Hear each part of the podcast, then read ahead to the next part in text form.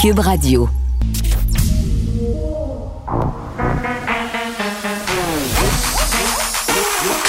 Elle a une opinion sur tous les sujets. Pour elle, toutes les questions peuvent être posées. Geneviève Peterson. Cube, Radio. Salut tout le monde, j'espère que vous allez bien. Bienvenue à l'émission mercredi, cœur de la semaine de relâche. Par ailleurs, moi, ma dernière journée avant de m'en aller en congé avec mes enfants, c'est Vincent Dessereau qui va prendre la relève de l'émission euh, demain et vendredi. J'essaie de voir qu'est-ce que je vais faire, euh, qu'est-ce que je vais bien pouvoir faire avec les flots hein, au nombre de cinq enfants G, hein, pas tous à moi bien évidemment, mais quand ça s'additionne, ça commence à faire beaucoup.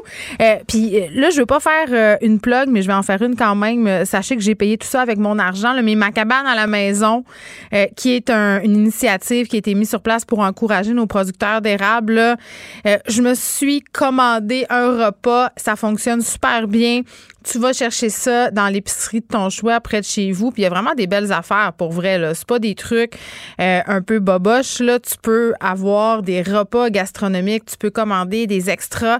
En tout cas, personnellement, je trouve que ça faisait une superbe activité à faire avec les enfants. Comme on peut pas tellement se déplacer, là, euh, ça va venir un peu euh, briser la routine parce que c'est vrai que, puis je voyais les parents autour de moi euh, se questionner, le rendu à mercredi, ils ont un peu fait le tour. Les parents montréalais, sans dire, hein, parce que, bon, après avoir été glissé, après avoir été patiné, après avoir été peut-être au cinéma, qu'est-ce qu'il nous reste à faire? Ben, rien. Puis c'est bien correct, puis c'est bien OK comme ça. Moi, je vais essayer d'être zen avec mon rien faire. Je pense que quand je vais vous revenir lundi, je vais avoir été bien à bout.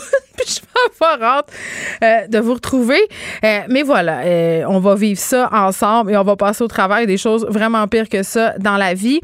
on surveille évidemment ce point de presse aux alentours de 17 h. Qu'est-ce qu'on va nous annoncer au sortir de cette semaine de relâche, justement? Donc, compter du 8 mars, est-ce qu'il y aura des assouplissements sanitaires, des régions qui demandent de changer de couleur? il y a des régions où les cas sont à la baisse. Je pense entre autres à Chaudière-Appalaches. On voudrait bien voir abaisser les mesures sanitaire.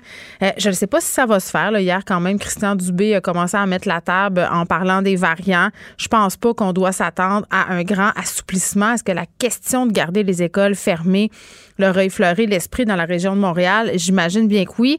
Euh, même si on commence, euh, on continue à avoir des cas quand même relativement bas. Relativement, c'est le mot important de ma phrase. 729 nouveaux cas aujourd'hui, malheureusement 19 décès. puis je vais en parler euh, avec notre prochaine invité des cas parce qu'on nous l'a bien dit hier, il y a deux courbes et c'est la deuxième qu'il faut surveiller. Benoît Barbeau est là, virologue, professeur des sciences biologiques à l'UQAM. Monsieur Barbeau, bonjour. Bonjour, Mme Bon, euh, on a parlé hier beaucoup de la montée des variants, notamment dans la région de Montréal, durant le point de presse. Euh, on a parlé du début de la vaccination de masse. Puis là, ben, on essaie d'anticiper un peu ce que le gouvernement va nous annoncer à 17h. On va diffuser par ailleurs ce point de presse euh, à Cube Radio.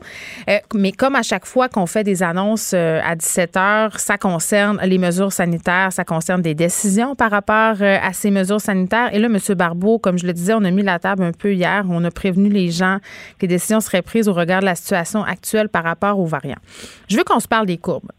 Christian Dubé hier parlait de deux courbes. Quand on regarde la courbe numéro un, celle du virus original, ça va bien. On est en dessous de la barre des 1000. On a l'air d'avoir repris le contrôle. Mais ce qu'il nous disait, M. Dubé, hier, c'est que c'était un leurre. Euh, il y a la deuxième courbe, celle du variant, et c'est celle-là qui inquiète. Là.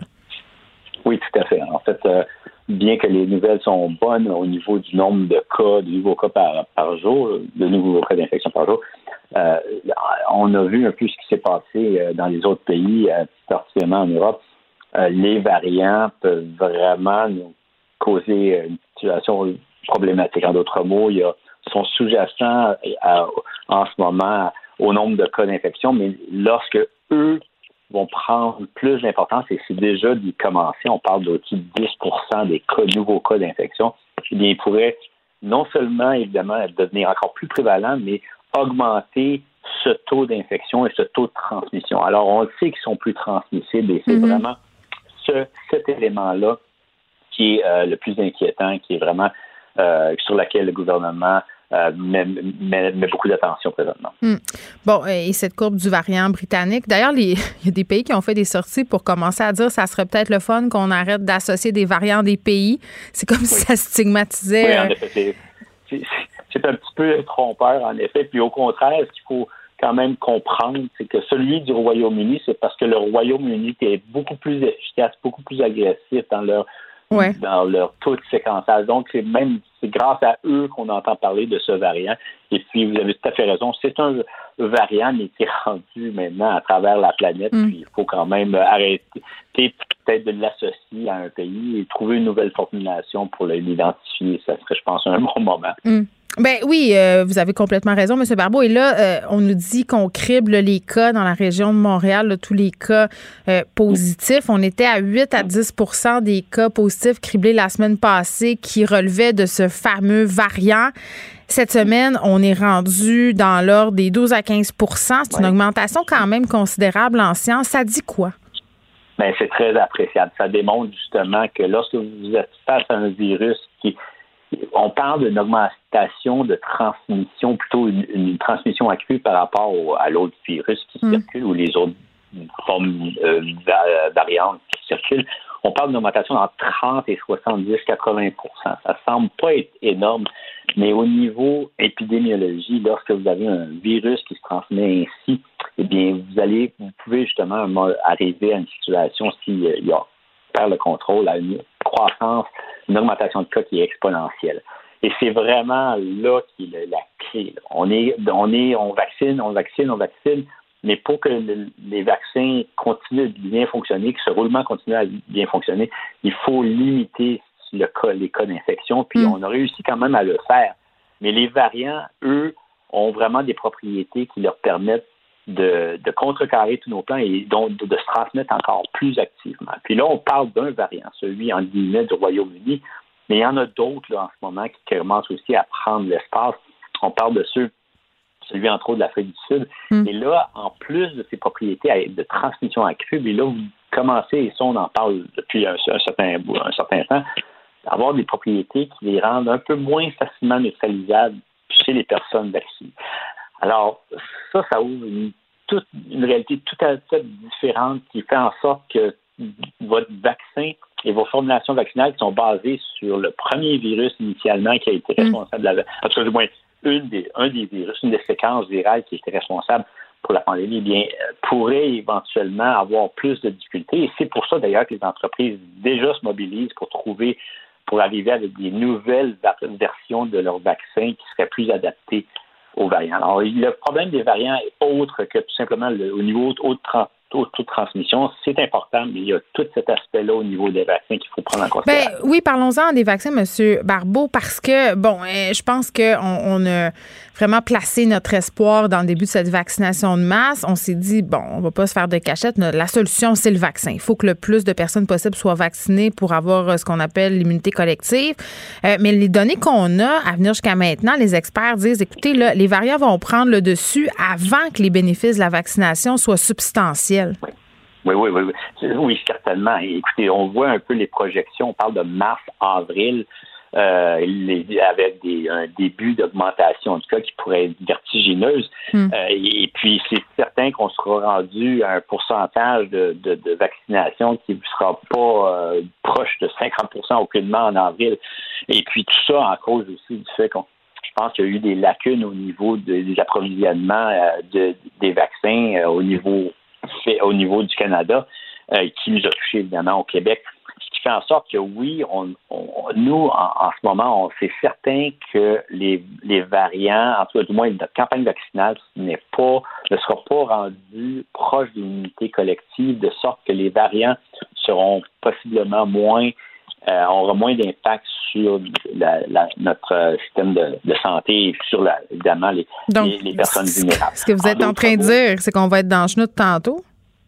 Non, ce qu'on dit, mais écoutez, ce qu'il faut comprendre en ce moment, c'est n'empêche que les vaccins en ce moment, ils vont, ils sont bons, donc ils sont, les, la distribution va être est très active, mais, mais peu importe la situation dans laquelle on était, on doit hmm. continuer d'appliquer les mesures. Alors, si, vous savez, on aurait pu faire 20-30% de, la population québécoise qui aurait reçu le vaccin, néanmoins, on aurait, on devrait quand même appliquer les mesures qu'on nous impose en ce moment.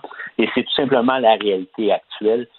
Sauf que d'ici les prochains mois, lorsque le taux de, le pourcentage de personnes qui ont reçu le vaccin sera plus élevé, eh bien, on va être quand même dans une situation qui pourrait être quand même favorable, mais en autant qu'on prenne les mm. mesures nécessaires pour limiter la transmission du virus et plus particulièrement les variants.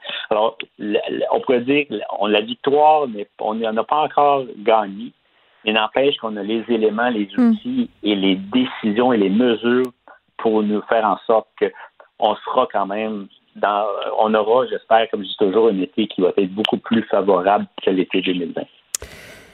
Bon, euh, au regard de ce qu'on vient de se dire euh, pour ce point de presse qui arrive vers 17 heures, est-ce que ce serait sécuritaire d'abaisser le code de couleur de certaines régions, même celles où on a peu de cas? Ah, c'est là peut-être que je serais moins populaire. Ah, mais, ça, c'est pas grave. Là.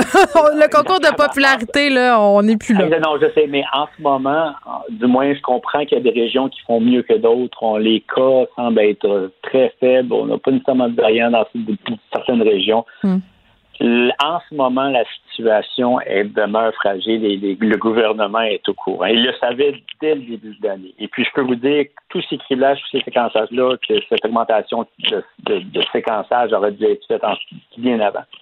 La situation est telle, en ce moment, on vit un peu avec ce qu'on ce qu'on a, que euh, on devrait prendre les précautions nécessaires pour éviter que les variants euh, se mettent à se reproduire et à se prendre, à se transmettre trop au niveau de la population euh, mm. générale québécoise. Et puis, en ce moment, on a déjà eu des allègements et je crois que le gouvernement, en tout cas, on verra ce qu'ils vont dire, devrait garder les mesures actuelles telles qu'elles sont. Ouais, ben, moi, je pense pas qu'ils vont changer euh, de code de couleur. Ils nous ont mis un peu la table hier. Ben, exactement, c'est ce que je me dis. Je crois que c'est la bonne. Mais ils devraient sûrement, en tout cas, je ne sais pas à quel point que ça sera dans les, les, ce qui va être mentionné, donc dans, la point de presse, mais je crois que d'être plus agressif au niveau des, des, détections dans les établissements scolaires. Ben, c'est ça. Là, M. Barbeau, là, vous m'amenez là exactement, je voulais aller. Euh, puis là, c'est moi qui ne sera pas populaire. Moi, je pense que ça aurait peut-être été une bonne chose d'un point de vue épidémiologique seulement, de peut-être prolonger la fermeture des écoles au-delà de la semaine de relâche dans la région de Montréal c'est certain qu'en effet, ça, ça aurait été une, possibilité.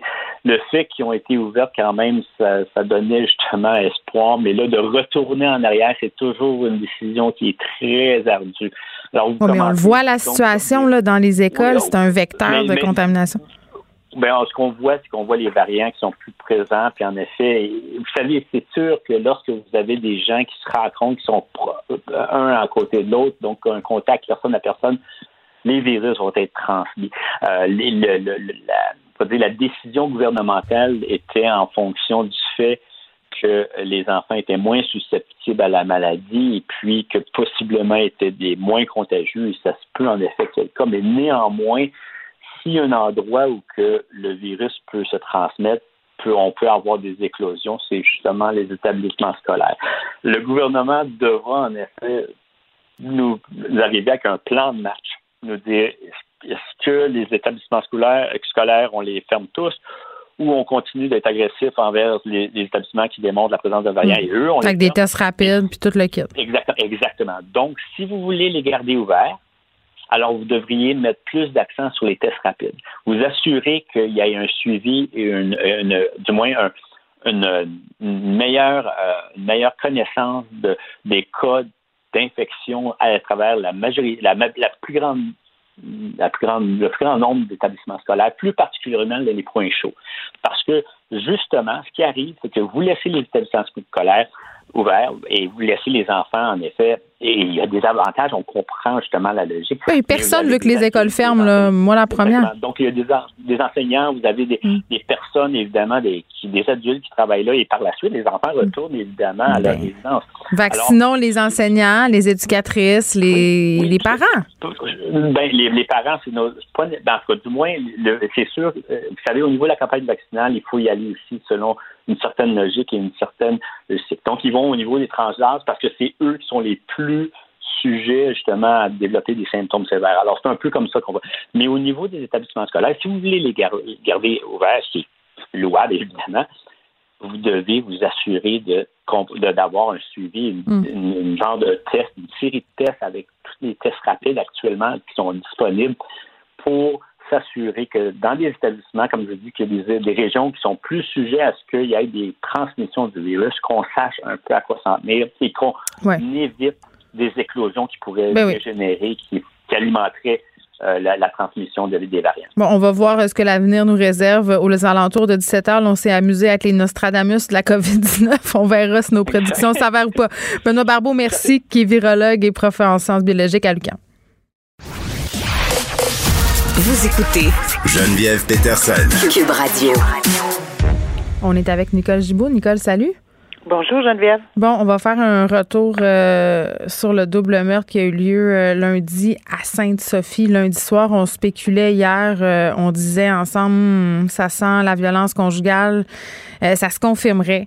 Un homme violent qui aurait assassiné son ex-conjointe et la mère de celle-ci de façon très, très violente avant de tenter de se suicider avec sa voiture, là, parce que là aussi, les spéculations allaient bon train. Euh, parce que, bon, euh, cet homme-là avait été impliqué dans un accident de voiture, dans un face-à-face, allait à grande vitesse. Là, tout ça se confirme. Un suspect aussi qui a une lourde feuille de route en matière euh, de violence conjugale. Et par ailleurs, je veux dire que tantôt, je vais parler à la ministre de la Condition féminine, Isabelle Charret, parce que là, c'est deux autres morts qui s'accumulent en plus des trois autres femmes qui sont décédées en février dans euh, une ambiance de violence conjugale. On, regarde ça aller, Nicole, puis on se dit, Colin, encore une fois, les doutes se sont avérés. On avait une personne qui avait des antécédents, un historique, une histoire de violence conjugale, qui avait eu une histoire de violence conjugale, de violence avec une ancienne conjointe aussi. Et là, on se retrouve avec ce résultat-là. Encore une fois, deux femmes sont mortes. Malheureusement, l'histoire se répète trop souvent. Hmm. Euh, peut-être là, euh, on en a un exemple plus frappant parce que c'est cinq femmes qui décèdent de façon extrêmement violente hmm. euh, dans dans ces conditions dont tu viens de décrire là, où il y a une relation qui c'est la séparation, la, non-acceptation. c'est ça qui est l'élément déclencheur de façon évidente. Oui, puis Nicole, tous les dossiers. Pardonne-moi, mais cet homme-là avait déjà plaidé coupable à des voies de fait, des menaces envers une ex-conjointe autre que la présumée victime dans le contexte d'une séparation antérieure en 2016. Là? Euh, Exactement. Et tu sais, c'est tellement désolant, mais j'écoutais j'écoutais euh, des experts en psychiatrie, dont le docteur Chamberlain, que je respecte énormément, puis je j'entendais les ses propos. On pourra jamais, et je suis d'accord euh, là-dessus, on pourra jamais arrêter complètement ou avoir mettre des mesures en place qui vont arrêter complètement ce genre de comportement, on le sait. Mais c'est désolant aussi de voir que on a beau aviser les gens, on a beau aviser, les, puis ça, c'est sans blâmer les victimes, là, mais c'est parce que, en quelque part, c'est c'est, avec le passé, je ne peux pas croire que quelqu'un, à quelque part, ne savait pas ce passé-là de cet individu-là. 52 euh, mois de pénitencier pour avoir battu un quinquagénaire à coup de barre de métal. Exactement, puis violence conjugale, mais souvent, là, et moi je, je l'ai vu et on l'entend dans les procès, euh, oui, mais c'est toujours la personne qui va réussir. L'amour est plus fort que tout. Ah oui, je vais le changer. Hein? Je vais le changer. Je vais réussir. Ensemble, on va réussir. Euh, vous n'avez pas idée comment cet amour-là est fort. Bon, on entend tout ceci. J'entendais le docteur Chamberlain à cet effet-là, puis il n'y a pas grand, grand chose à faire. Là. Je, je voyais dans ses yeux, là, c'est. On peut pas, là. on peut pas empêcher euh, les cœurs d'aimer, peu importe les circonstances. Il y a des gens qui tombent en amour avec des prisonniers, des tueurs de masse qui sont en prison. Y a, il y a, toutes sortes d'amour. Mais maintenant, est-ce que est-ce qu'on peut mettre des filtres autres? Euh, on encourage, et on dit bien on encourage les amis, la famille, euh, tout le monde, tout le monde même à lever des petits drapeaux. Mais souvent, euh, et, moi j'ai vu ça personnellement, là, des gens qui euh, à qui on, on, avec qui on discutait qui disent oui oui mais encore là là faites-moi confiance là, quand même là. Alors euh, c'est c'est très désolant de voir que ça arrive dans des situations comme ça, mais je pense qu'à chaque fois on réussit à moins que ça soit complètement quelque chose d'inconnu là, puis que ça arrive que deux les fils mm. se touchent une seule fois, mais il y a souvent un parcours malheureux avant. Et euh, là, on est dans des circonstances d'une violence, là, il y a une rage. Là. À la hache, là, moi, je suis pas.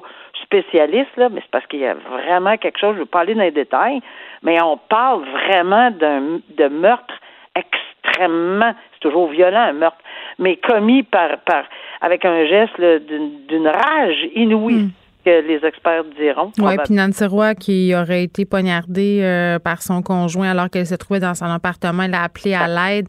Euh, quand les personnes sont arrivées, était déjà malheureusement décédée.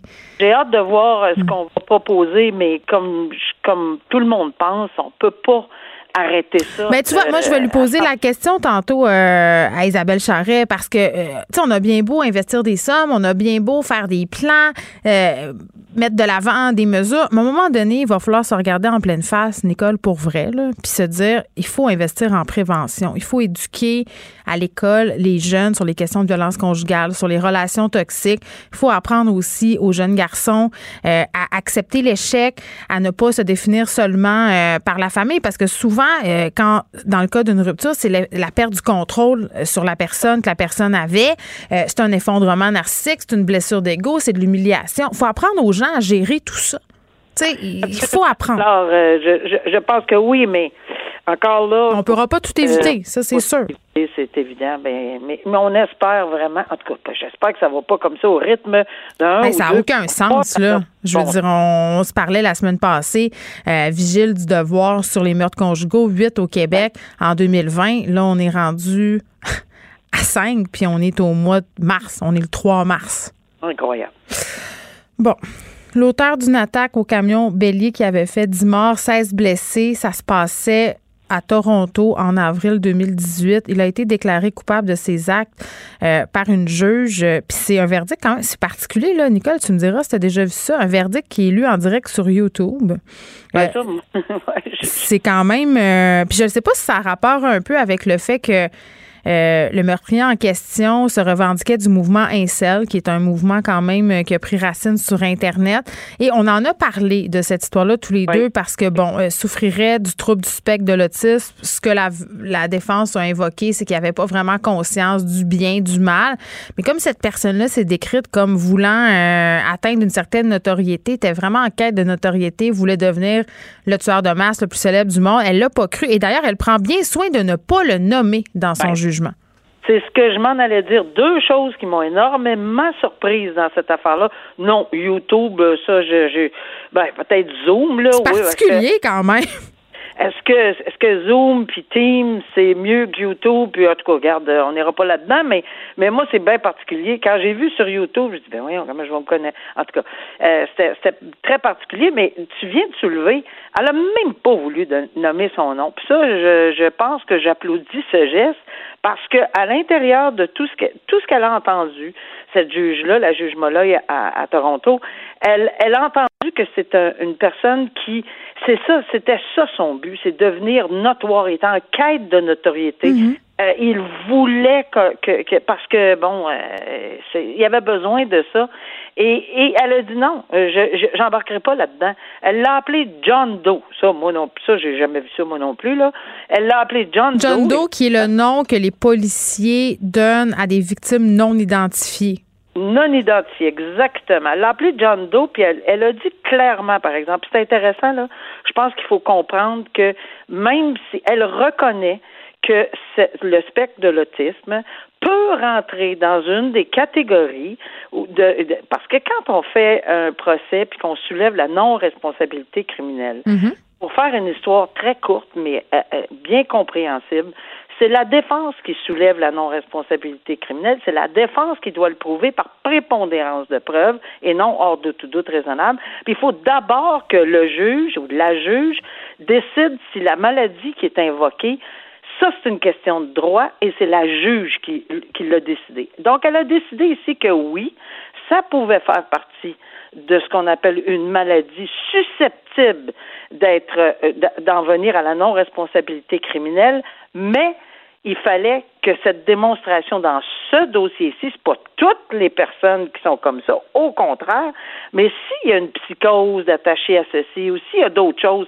parce que c'est pas juste une personne qui souffre du trouble du spectre de l'autisme, c'est il peut y avoir d'autres choses qui font en sorte dans un dossier où, oui, la base peut être ceci, euh, oui, mais là, il y avait trop d'éléments. Il y avait la préméditation, il y avait le fait qu'il s'était contredit euh, en parlant à différents experts, euh, puis le fait que quelques minutes avant l'attaque, euh, a publié un message sur Facebook à caractère misogyne. C'était quelque chose comme la rébellion Incel commence ou a commencé. C'était quelque chose comme ça. Bon, bref, la juge n'a pas retenu tout ça et il est allé de son jugement qu'elle a, Oui. Alors, il voulait vraiment frapper très, très, très, très fort. Il l'avait dit l'avait annoncé. Euh, c'était très conscient selon la juge. Elle n'a pas retenu la non-responsabilité criminelle. Bon, euh, trouvé coupable de conduite dangereuse, port d'armes dans un dessin dangereux. Euh, une histoire quand même assez troublante. Moi, Nicole, j'ai eu de l'empathie euh, pour cet homme-là, un ancien militaire qui était en choc post-traumatique, qui a vu le tribunal euh, sursoir au prononcé de sa peine pour une période de deux ans. Et là, je veux pas dire que cet homme-là a eu raison d'attaquer euh, cette famille-là parce que quand même, c'est assez traumatisant comme histoire, là, une histoire de rage au volant qui s'est déroulée sur l'autoroute 40. L'homme en question, ancien militaire, a tiré à coups de fusil de plomb, là, un calibre 410 dans le pneu de la voiture où prenait place deux adultes, trois enfants, père de famille, sort, va vers le véhicule de l'homme en question euh, l'homme dit recul, prend la fuite, frappe le père de famille, le blesse à la jambe. Euh, mais mais c'est ça, c'est un ancien militaire qui souffrait d'un choc post-traumatique. Oui, ben je pense que c'est moi j'ai eu un petit peu de difficulté à suivre là euh, ce qui est arrivé exactement dans ce dossier-là ou le raisonnement du juge pour la simple et bonne raison que en partie, les non responsables criminellement, puis en partie, il y a deux ans de, suspension. Mais je peux. c'est quoi? Attends, attends. Euh, mais, oui, parce que ça, tu fais bien de le soulever. On l'a reconnu non responsable euh, de voie de fait armée de délit de fuite pour cause euh, de troubles mentaux, mais il va être accusé de d'autres chefs. C'est ça que je comprends pas, moi, dans cette ouais, Ben, je vais t'avouer que. J'ai de la difficulté, là. Peut-être que c'était pas d'un c'est pas des plus clairs dans cet article pour moi en tout cas là.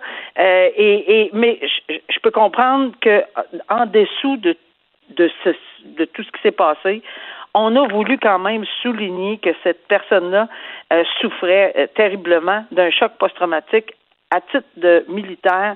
Et ça, je pense que c'est important de le soulever. Maintenant, le comment du pourquoi, ben c'est sûr qu'il va être euh, au, ben, il, est dans un hôpital. Alors, est-ce que ça valait la peine d'aller dans les deux autres infractions pour dire, bon, ben, garde, euh, on ne veut pas quelqu'un en prison qui est non responsable criminellement. C'est pour ça que j'ai de la misère à attacher toutes les ficelles, là, mais quand même, mm. on, on, sent qu'il y a un, un, on a eu entre guillemets, un peu d'empathie. Il y a des facteurs aggravants. Ben, c'est ça, oui, oui. Là, il, faut, il faut le dire. Là, on ne veut pas minimiser les comportements de l'accusé. Il y a des gens qui ont été sérieusement blessés. Cet homme-là a mis la vie de plusieurs personnes en danger. Oui, il y avait une arme chargée en sa possession. Mais je trouve que ça met en lumière quand même. Tu sais, on est toujours là à se déchirer à la chemise, puis à parler de santé mentale, puis c'est donc bien important, puis c'est donc bien primordial, puis belle cause pour la cause. Puis on laisse nos militaires qui sont allés euh, sur le terrain, qui ont vu des choses absolument épouvantables. On les laisse là, puis arrange-toi avec tes troubles. Merci, bonsoir. Et voilà. Et moi, je l'ai vu personnellement. Euh, c'est facile d'aller le retrouver. Il y avait un militaire qui, qui un ex-militaire qui était monté avec un Jeep, si ma mémoire est bonne. J'ai hmm. eu ce dossier-là sur la colline parlementaire à Ottawa avec des, des plein de bonbonnes de gaz. Et évidemment, j'ai eu à régler ce dossier-là. Puis j'ai, j'ai demandé qu'on, que, que, que les militaires s'en occupent. J'ai demandé que l'armée s'investisse. J'ai demandé qu'on propose des solutions dans ce dossier-là parce que il avait eu évidemment un problème là, dans, dans, alors qu'il était. Puis je pense que c'est important qu'on réalise qu'on ne fait pas juste s'envoyer des militaires qui reviennent puis organisez-vous avec vos troupes. Puis ça, c'est peut-être un, un exemple flagrant là, hmm. où malheureusement sa vie, la vie de sa famille, la vie de l'autre famille, les enfants, etc. Il y a un ensemble, euh, puis tout ça probablement relié à un, stress post-traumatique très sérieux et très hmm. sévère. Merci Nicole, tu seras là demain. Oui, merci. À bientôt. Au revoir. Joignez-vous à la discussion. Appelez ou textez le 187 Cube Radio 1877 827 2346. Hello. Plusieurs femmes ont été tuées dans un contexte de violence conjugale depuis quelques semaines. C'est excessivement inquiétant. On discute avec la ministre responsable de la condition féminine, Isabelle Charret, de l'implémentation du plan d'action pour lutter contre la violence conjugale. Madame Charret, bonjour. Bonjour.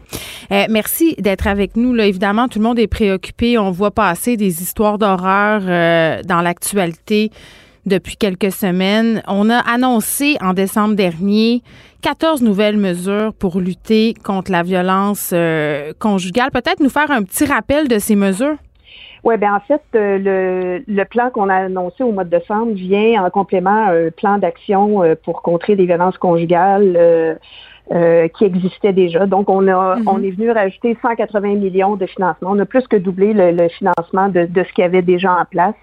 Euh, différentes mesures, entre autres, euh, d'augmenter le financement des maisons d'hébergement pour, pour évidemment euh, augmenter le service qu'on va donner aux femmes, mais d'autres mesures comme la consolidation des cellules d'intervention rapide, donc une, une, cellule d'intervention qui fait en sorte de, de, de, faire un filet autour hmm. des femmes pour justement contrer des, des, des situations problématiques. Ensuite, il y a le service juridique d'urgence. Il y a aussi euh, euh, un fonds aussi d'urgence pour faire en sorte que les femmes puissent quitter un, un milieu violent, puis bon, pour que ce soit pour que le transport ou l'hébergement ou quoi que ce soit, là, donc qu'elles puissent quitter et que ce soit pas un frein à leur départ. Alors, 14 mesures là, qui, qui ont été hmm. annoncées en décembre, justement. Bon, puis c'était de très bonnes nouvelles. Ce sont des actions qui sont attendues depuis des années par les organismes, par les maisons d'hébergement, par les victimes euh, euh, de violences conjugales. Euh, là, on a le devoir qui, dans le cadre de sa vigile sur les meurtres conjugaux, a recensé huit meurtres conjugaux au Québec seulement en 2020. C'est énorme, Madame Charret. depuis le 5 février, c'est cinq femmes qui ont perdu la vie dans un contexte de violence conjugale, les dernières étant les victimes présumées de, de Sainte-Sophie comme ministre de la condition féminine, j'imagine que vous êtes particulièrement, euh, extrêmement préoccupé par la situation. Là. Oui, tout à fait. C'est sûr qu'une une très grande préoccupation qui, qui, qui date euh, qui date pas juste des des, euh, des phénomènes qu'on a vus, mais qui vient, euh, je pense, s'élever d'un cran. Puis une préoccupation qui est aussi partagée par par mes collègues, bien entendu, à la santé, à la sécurité publique, à la justice, parce que on était déjà tous interpellés quand quand le premier ministre m'a donné le mandat l'an dernier.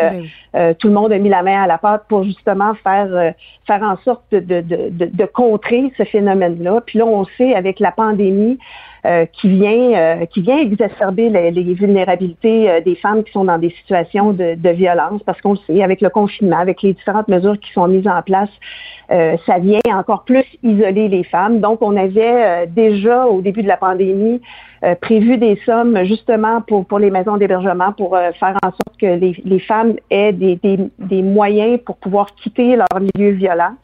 Euh, et là, ben, de, de, voir que dans les dernières semaines, évidemment, il y a, il y a eu, hmm. euh, il y a eu des drames, ben, l'irréparable euh, a été commis. c'est excessivement préoccupant, évidemment. Mais parlons-en de l'argent. Moi, je peux sonder le terrain avec les ressources, maisons d'hébergement et tout ça. Puis les ressources avec qui j'ai parlé, que ce soit les maisons d'hébergement ou les maisons de deuxième étape, nous disent que l'argent, là, souvent bloqué dans la machine. Par exemple, les maisons d'hébergement qui sont en dehors de Montréal n'auraient toujours pas reçu euh, l'argent promis. L'argent dormirait dans les coffres des CIUS. Ben, en fait, je dirais pas que l'argent dort. L'argent, en fait, euh, est réparti de façon à répondre aux besoins. Puis le travail s'est fait avec les différents regroupements, justement, pour s'assurer que euh, les sommes soient utilisées judicieusement. Donc, le travail s'est fait avec euh, euh, via différents échanges. C'est sûr qu'il y, a des délais, évidemment, puis ce sont quand même des sommes importantes. Maintenant, le travail a été fait, l'argent descend. bon, c'est sûr que des fois, il y a, des, des, milieux où c'est un petit peu plus long, mais ce qui était important pour nous, c'était vraiment de faire le travail conjointement avec avec les ressources qui sont en place, parce que ce sont elles qui sont sur le sur le terrain, ce sont elles qui connaissent les besoins. Alors, c'est les, les, sommes ont été euh, travaillées de sorte que on va répondre le, mieux qu'on peut avec euh, les sommes qu'on a pour, euh, pour répondre aux besoins des, femmes en situation de violence. Des maisons d'hébergement qui n'ont pas encore reçu la lettre de confirmation du financement. Oui, ben là, en fait, les, les, euh, les, budgets ont été approuvés et tout ça. Là, mm-hmm. ça se peut que, que, sur le terrain, puis je peux, je peux pas vous dire spécifiquement quelle maison a eu euh, quel argent. Par contre, je peux vous dire que le travail a été fait conjointement avec eux pour s'assurer que ça descende dans les milieux et que ça réponde aux besoins. Mais, mais, mais oui, puis ça, je le comprends à ce bout-là. Mais tu sais, je me dis, bon, quand tu as des maisons d'hébergement, puis surtout les maisons de deuxième étape, là, euh, c'est ce qu'elles m'ont dit, représentantes de ces maisons-là, qui ont dû se battre toute l'année pour avoir de l'argent, qui vont finalement recevoir voir là à quelques semaines du moment où ils doivent clore leur budget. Euh, là, ils ont encore dû négocier avec le gouvernement pour s'assurer qu'ils puissent dépenser cet argent-là durant le reste de l'année, pas juste dans les trois semaines restantes avant la fin de leur année financière. Ça, semble être beaucoup de jobs finalement obtenir l'argent promis, puis c'est pas du temps qu'on met sur aider les victimes. Commence à trouver ces maisons-là que la pandémie a le dos large pour expliquer les délais, Madame Charest? Ben, en fait, on pourrait euh, revirer la, la situation de, de, dans le sens qu'on a pu mm. injecter 180 millions d'argent neuf pour contrer les violences conjugales. Euh, donc, je pense que c'est sûr qu'il y a un travail qui demeure à faire. Maintenant, on met des moyens en place pour justement mm. euh, venir sécuriser les femmes. Euh, bon, le, travail euh, doit se faire aussi en, en, harmonie avec les différents acteurs sur le milieu. Il y a des délais, ça j'en conviens, mais moi, ce que je trouve qui est important, c'est qu'on met en place des mesures et puis qu'on va euh, justement faire en sorte que on va essayer de contraindre ces, ces, ces, euh, ces situations-là parce que ce n'est pas acceptable. Ben oui, puis faut, on met en place des mesures, on fait des campagnes et tout ça, mais à un moment donné, il faut que ça soit concret, il faut qu'on ait des actions. Euh, puis ça, je pense que vous êtes préoccupé par ça, là, je l'entends bien. Euh, oui, tout à fait, mais en fait, les actions, elles sont là, puis il y en a plein qui sont déjà en hmm. place. Maintenant, c'est sûr qu'on est dans une situation qui est, euh, qui est, qui qui est problématique, qui vient, euh, tu sais, on sait, on est dans une dans une situation exceptionnelle de pandémie et maintenant, il y a évidemment plein de choses qui ont été faites là, puis euh, que ce soit les cellules d'intervention, que ce soit hum. euh, l'étude de dangerosité, que ce soit les campagnes de sensibilisation. Maintenant, c'est sûr qu'on est placé dans une situation où les femmes sont encore plus isolées du fait qu'on est en pandémie puis qu'on est euh, contraint à rester à la maison. elles arrivent maganées, là. Elles arrivent maganées plus que jamais dans les ressources, euh, Madame Charest. Tout, à fait. Et, là, c'est sûr que les, moyens qu'on met en place ne sont pas des moyens qui sont instantanés et tout d'un coup, ça va régler la situation. Alors là, dans une situation où euh, le problème est exacerbé, je pense que là, c'est important, comme, comme tout le monde autour d'avoir un éveil puis d'avoir une certaine responsabilisation de, se dire là, on est dans une situation précaire. Ça se peut qu'il y ait des femmes qui soient dans des femmes de notre entourage qui soient dans des situations de violence. Alors, il faut vraiment rester à l'affût parce qu'il y en a des ressources. Il faut amener les femmes à aller vers les ressources. Il faut trouver les moyens de les, sortir de cette situation-là. Mais j'en appelle à tout le monde. Puis une chose aussi qui est importante de se rappeler, c'est que les, euh, les violences surgissent souvent, plus souvent dans des situations de rupture. On le sait avec la pandémie, il y a plus de ruptures. Alors, il faut vraiment rester éveillé, se responsabiliser, puis de, euh, en fait, de se responsabiliser comme, comme, puis je parle pas des victimes, là, je parle des gens qui sont autour des victimes. Oui, l'entourage. Mais, mais, mais Madame Charest, ça m'amène à, à, vous parler des signes précurseurs, parce que moi, un des trucs qui m'inquiète particulièrement, je pense que ça inquiète les gens aussi, là, c'est quand on regarde tout ça les cas qu'on a eu dernièrement, euh, j'ai l'impression, les gens ont l'impression qu'il y a une certaine perte de contrôle de la part du système. Les cas s'accumulent. souvent, on avait des signes précurseurs. Parfois, c'était quasiment chronique d'une mort annoncée. Des gens qui avaient fait des plaintes à police, euh, des agresseurs qui euh, ont été relâchés malgré des bris de conditions, malgré le fait qu'à répétition, avaient eu des comportements, des propos menaçants envers leurs présumées victimes. À un moment donné, c'est difficile de pas devenir cynique par rapport à tout ça. Qu'est-ce qui va être fait en ce sens-là? Parce que pas normal qu'on ait, entre guillemets, des personnes qui sont en liberté puis qui représentent clairement une menace puis qui le manifestent clairement et que ces femmes-là euh, se retrouvent avec rien, personne pour les aider à attendre si on veut que leurs agresseurs viennent mettre fin à leur jour? Oui, ben euh, vous savez qu'il y a eu le comité d'experts sur l'accompagnement des, des, euh, des, victimes de violences conjugales, violences sexuelles, qui a émis 190 recommandations. Donc, c'est sûr que ça, c'est un, vaste chantier sur lequel on travaille. Il y a déjà, comme je le disais, des, des actions qui qui ont commencé, puis on est au, on est au travail. On, on est vraiment là-dedans euh, euh, à deux pieds, puis je suis là-dedans aussi avec euh, avec mes collègues élus. C'est un comité transpartisan qui sont à la, mise en place. Puis ça, ça vient faire intervenir euh, plein de milieux. On, on, parle de la justice, on parle de la sécurité publique, on parle de la santé, mm. on parle de la famille, on parle de l'éducation. Oui, mais justement, c'est rendu le dossier du fameux bracelet électronique là, qui pourrait supposément prévenir certains meurtres. Oui, on est dans l'étude de, fiabilité, de, de faisabilité euh, présentement. On est là-dedans. Euh, puis encore une fois, ça, c'est pas des choses qui se font de, façon instantanée. Mais maintenant, je pense que là, ce qui est important de, se rappeler, c'est qu'il y a des mesures qui sont en place. Mais là, j'en appelle parce qu'on est dans, un, dans, une situation quand même d'urgence avec la pandémie. Alors, euh, tu sais, je pense que c'est important de, comme individu de sensibiliser justement mais vous ne pouvez pas pelleter la responsabilité sur les gens, sur les entourages des victimes. Il faut, il faut des actions. Oui, je suis pas en train de pelleter la responsabilité. Je vous dis qu'il y a des, il y a des, euh, il y a des mesures, il y a des moyens, il y a des actions qui se font.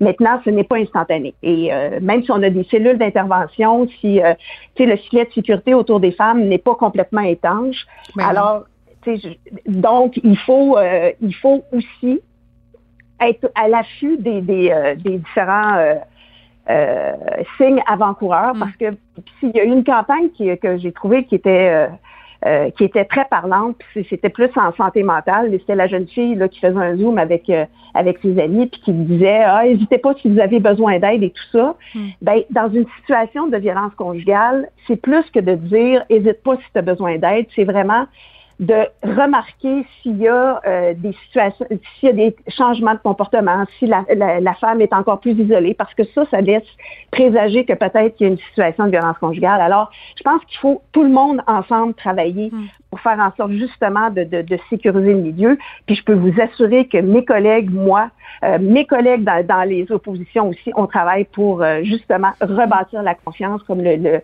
euh, le rapport du comité d'experts euh, porte le nom. Alors, c'est sûr qu'il y a encore beaucoup de travail à faire.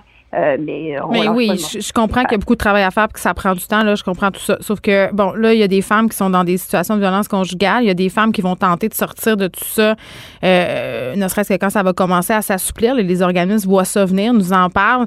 Euh, c'est une tendance qu'on a remarqué au printemps dernier aussi. Puis le risque à tout ça, c'est que quand elles frappent à la porte, il n'y a pas toujours de place pour elles ou pour leurs enfants. ce qu'on nous dit, c'est que l'argent qui est déployé, oui, ça sert à maintenir à flot, mais il faut d'autres ressources, il faut engager d'autres mondes, il faut construire d'autres maisons ben, en fait, euh, un message qui est important euh, de dire, c'est que les ressources sont là. Hein, il faut, faut, faire attention dans ce qu'on envoie comme message pour pas justement faire en sorte que les femmes disent il n'y a pas de place, il n'y a pas de ressources. Il y a des ressources qui sont là. Alors, on appelle, on, s'il vous plaît, euh, si, une femme est dans une situation de violence, s'il vous plaît, appelez ton. On, on, trouve des ressources. C'est ça. Mais les ressources sont pas toujours dans la même ville, donc ça peut, euh, ça peut parfois être la petite chose qui fait que euh, certaines sont récalcitrantes à téléphoner, mais il faut pas. Ce qu'on comprend, c'est qu'on trouve toujours il faut, une solution. Pas, il faut. On va, on va, trouver une solution. Puis comme euh, comme vous l'avez dit au, au, printemps mm. dernier, on l'a vu que on, on pouvait retrouver des femmes dans des situations euh, exacerbées de ben violence conjugale. Donc, on a déployé des sommes, le fédéral a déployé des sommes, puis encore une fois, le travail se poursuit pour mm. consolider, que ce soit les, les, euh, les cellules d'intervention, que ce soit les différents milieux, puis euh, bien évidemment, on est là parce que... oui, là, je comprends que c'est la COVID, tout est au ralenti, vous travaillez, mais dans les prochaines semaines, là, là maintenant, qu'est-ce que vous allez mettre en œuvre pour faire avancer le dossier de la violence conjugale? Parce que des morts qui s'accumulent quand même. Là ben on, continue toutes les actions qu'on a. il va y avoir euh, des, euh, régions qui vont se rajouter dans les cellules d'intervention. Il y a un travail qui se fait aussi avec mon collègue. Euh, bon, sur, sur les, travailleurs sociaux, comment ils peuvent intervenir plus rapidement, puis présenter les, mm-hmm. les mesures qui sont en place.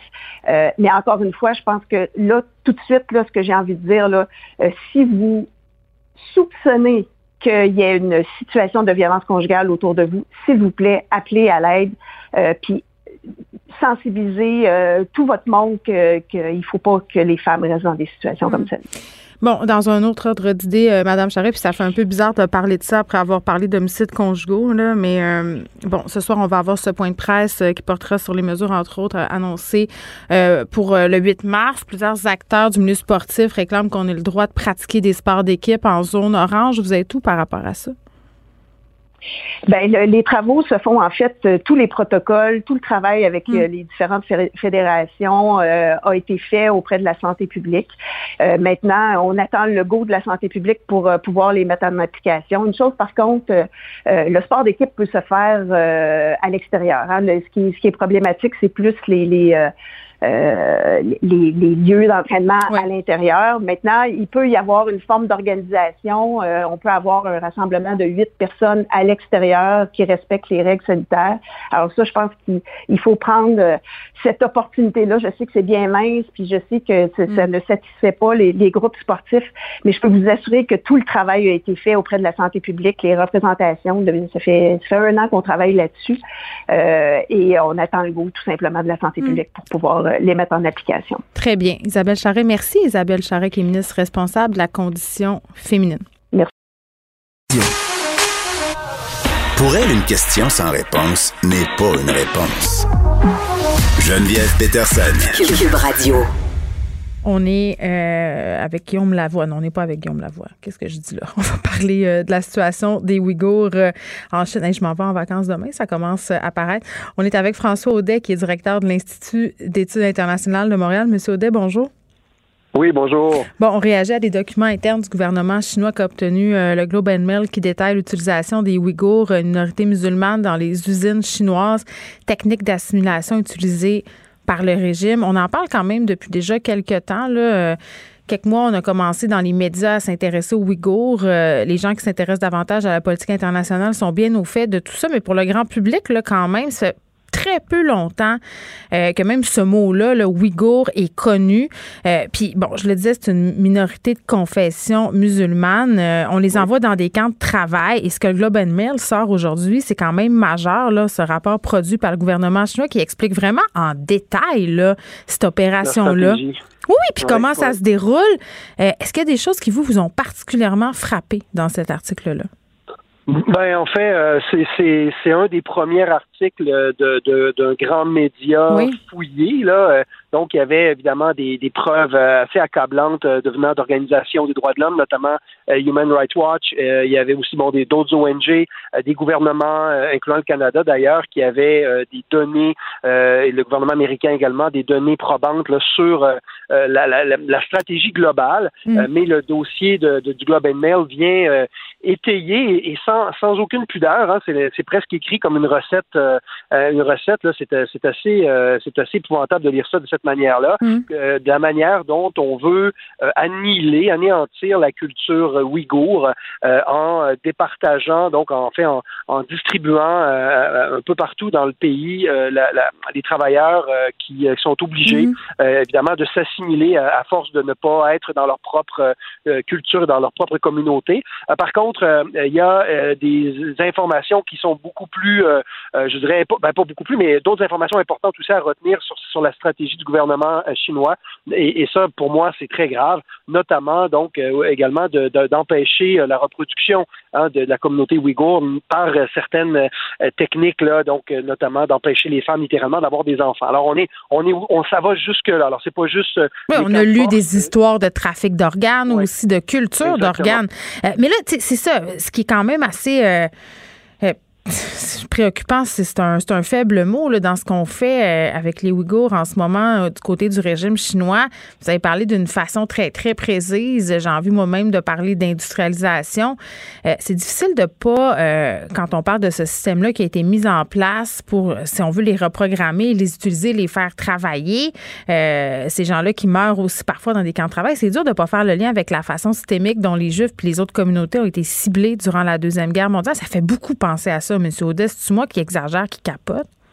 Non, euh, et lorsqu'on parle de génocide, ben c'est ce genre de comportement volontaire euh, de, de, de, d'anéantir une culture, une population, etc., euh, par différents moyens euh, tragiques, hein, évidemment, dont évidemment des crimes, euh, mm. des meurtres, l'annihilation la, la, des cultures et tout ça. Alors, tout à fait, c'est il y a des parallèles, des parallèles à faire.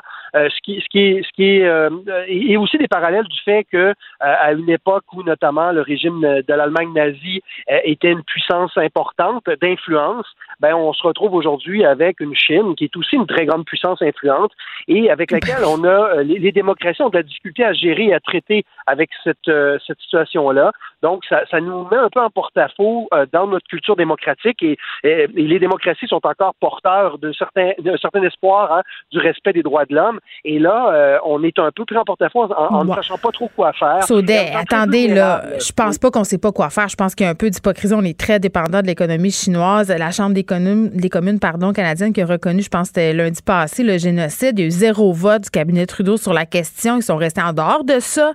Les oppositions, euh, d'ailleurs, euh, leur ont reproché.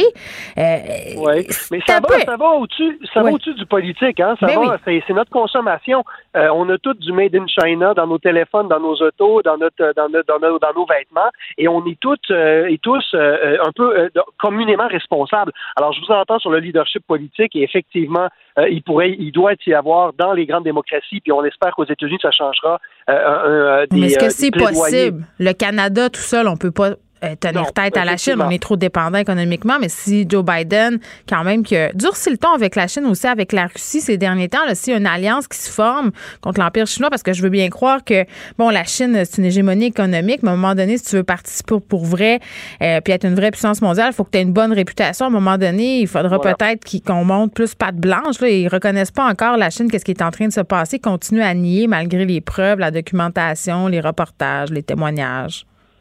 Effectivement. Et là, bon, les Jeux olympiques s'en viennent et c'est probablement à ce niveau-là que ça va jouer avec l'arrivée de Biden et à savoir est-ce qu'on est prêt à sacrifier, euh, euh, je dirais, un, euh, donc une génération d'athlètes qui ne pourraient pas aller aux Jeux olympiques pour pour faire valoir l'importance et comme vous le dites très bien que la Chine, si elle veut être dans le club des grands et passer à travers ce, ce, cette, euh, cette adolescence euh, de, de, son propre développement, euh, ben, doit respecter les règles du jeu aussi. et, et, là, c'est là que ça va jouer, à mon avis. Ça va être à travers donc le, le, les, Jeux olympiques qui s'en viennent. Est-ce que nous aurons le, le leadership politique à, ce niveau-là? Parce que sinon, et, et d'une part et d'autre part, ça prend une coalition. Donc, il faut que, c'est un, un, terme galvaudé, mais ça passe par le multilatéralisme. Il faut qu'il y ait une coalition des pays démocratiques avec un leadership américain et de l'Europe hmm. pour s'assurer que si euh, la Chine veut faire du commerce avec nous et nous avec eux, ben, évidemment, il n'y a pas de, euh, on n'accepte pas d'aucune façon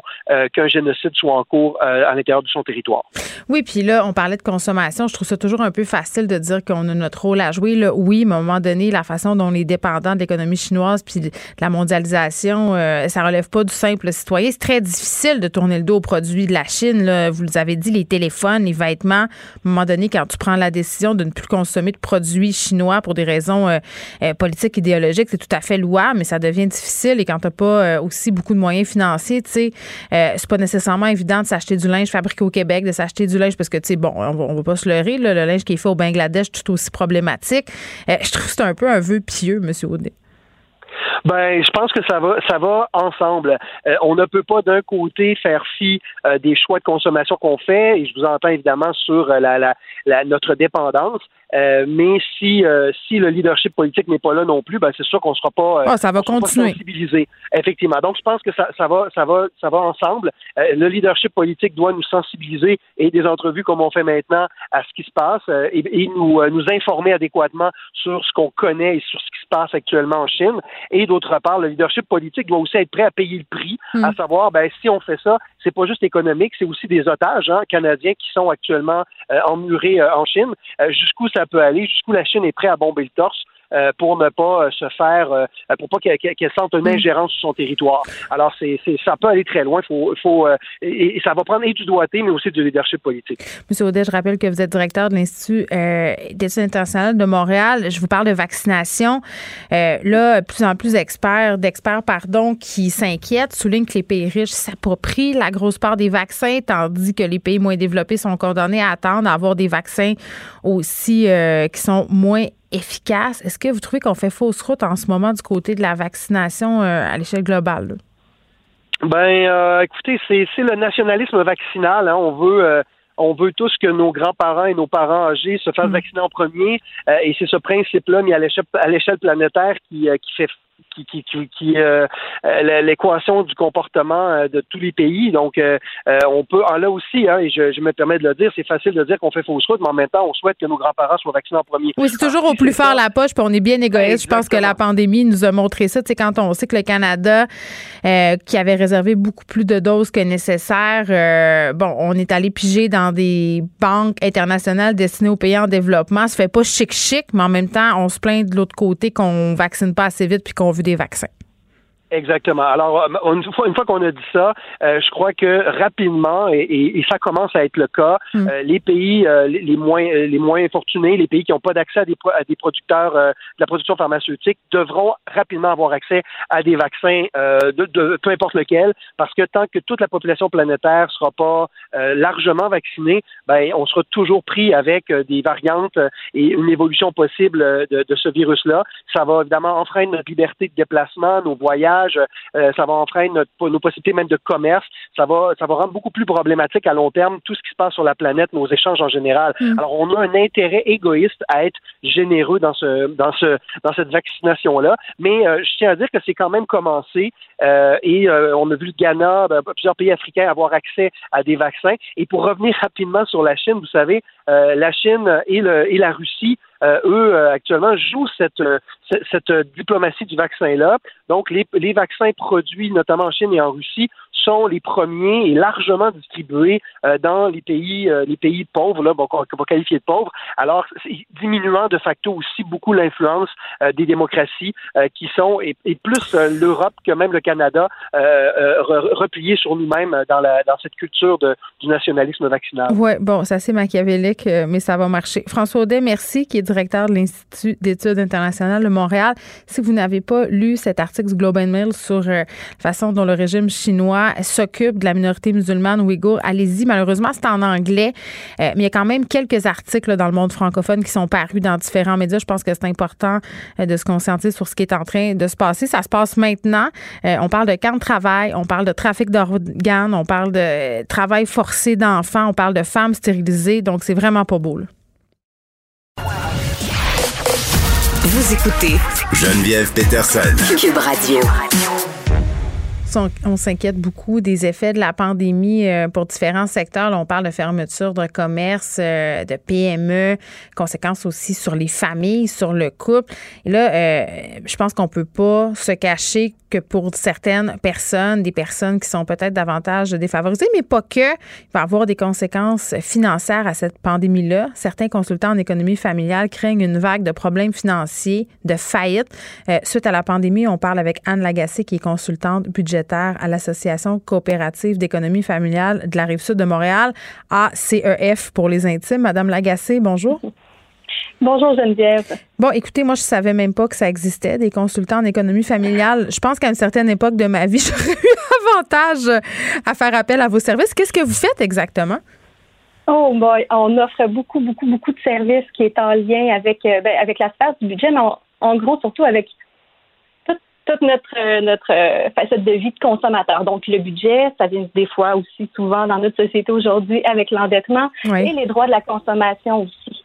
Dans le plus concret, on aide les gens euh, au niveau de l'information. On donne des, des rencontres solutions aux dettes euh, mm. plus de trois fois par mois, euh, entièrement gratuites, que les gens les gens viennent entendre parler de c'est quoi le dossier de crédit, comment ça fonctionne, qu'est-ce qui arrive quand on a une dette, c'est quoi la trajectoire d'une dette, c'est quoi nos recours, c'est quoi nos, nos obligations aussi. Puis qui vient vous voir? Ah, c'est très varié. Ah oui? Il y a encore une petite majorité où c'est plus euh, c'est plus des femmes qui consultent, mais ça ah. tend à, réduire cet écart-là beaucoup. Euh, c'est une belle amélioration.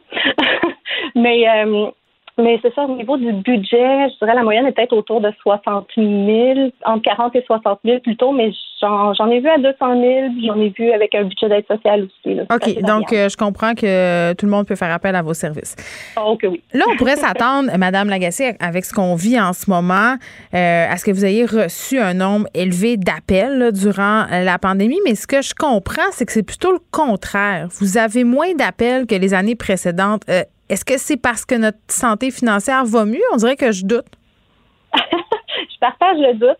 On n'a pas les chiffres pour vraiment tabler là-dessus, mais ça me fait vraiment l'impression que les gens ont plus mis euh, des stratégies temporaires en place. Donc, euh, on étire les stratégies temporaires tant qu'on est dans une situation temporaire. Puis, bon, tôt ou tard, ça va finir par nous rattraper. C'est quoi les stratégies, euh, pardon, les stratégies temporaires, vous voulez dire, pour aller chercher d'autres fonds, c'est-à-dire utiliser le crédit, faire des demandes de prêts? Oui, ou sinon des reports de paiement comme on a eu, euh, on a eu des congés en, première vague. Euh, sinon, effectivement, la carte de crédit, la marge de crédit, ça, c'est des recours qu'on mm.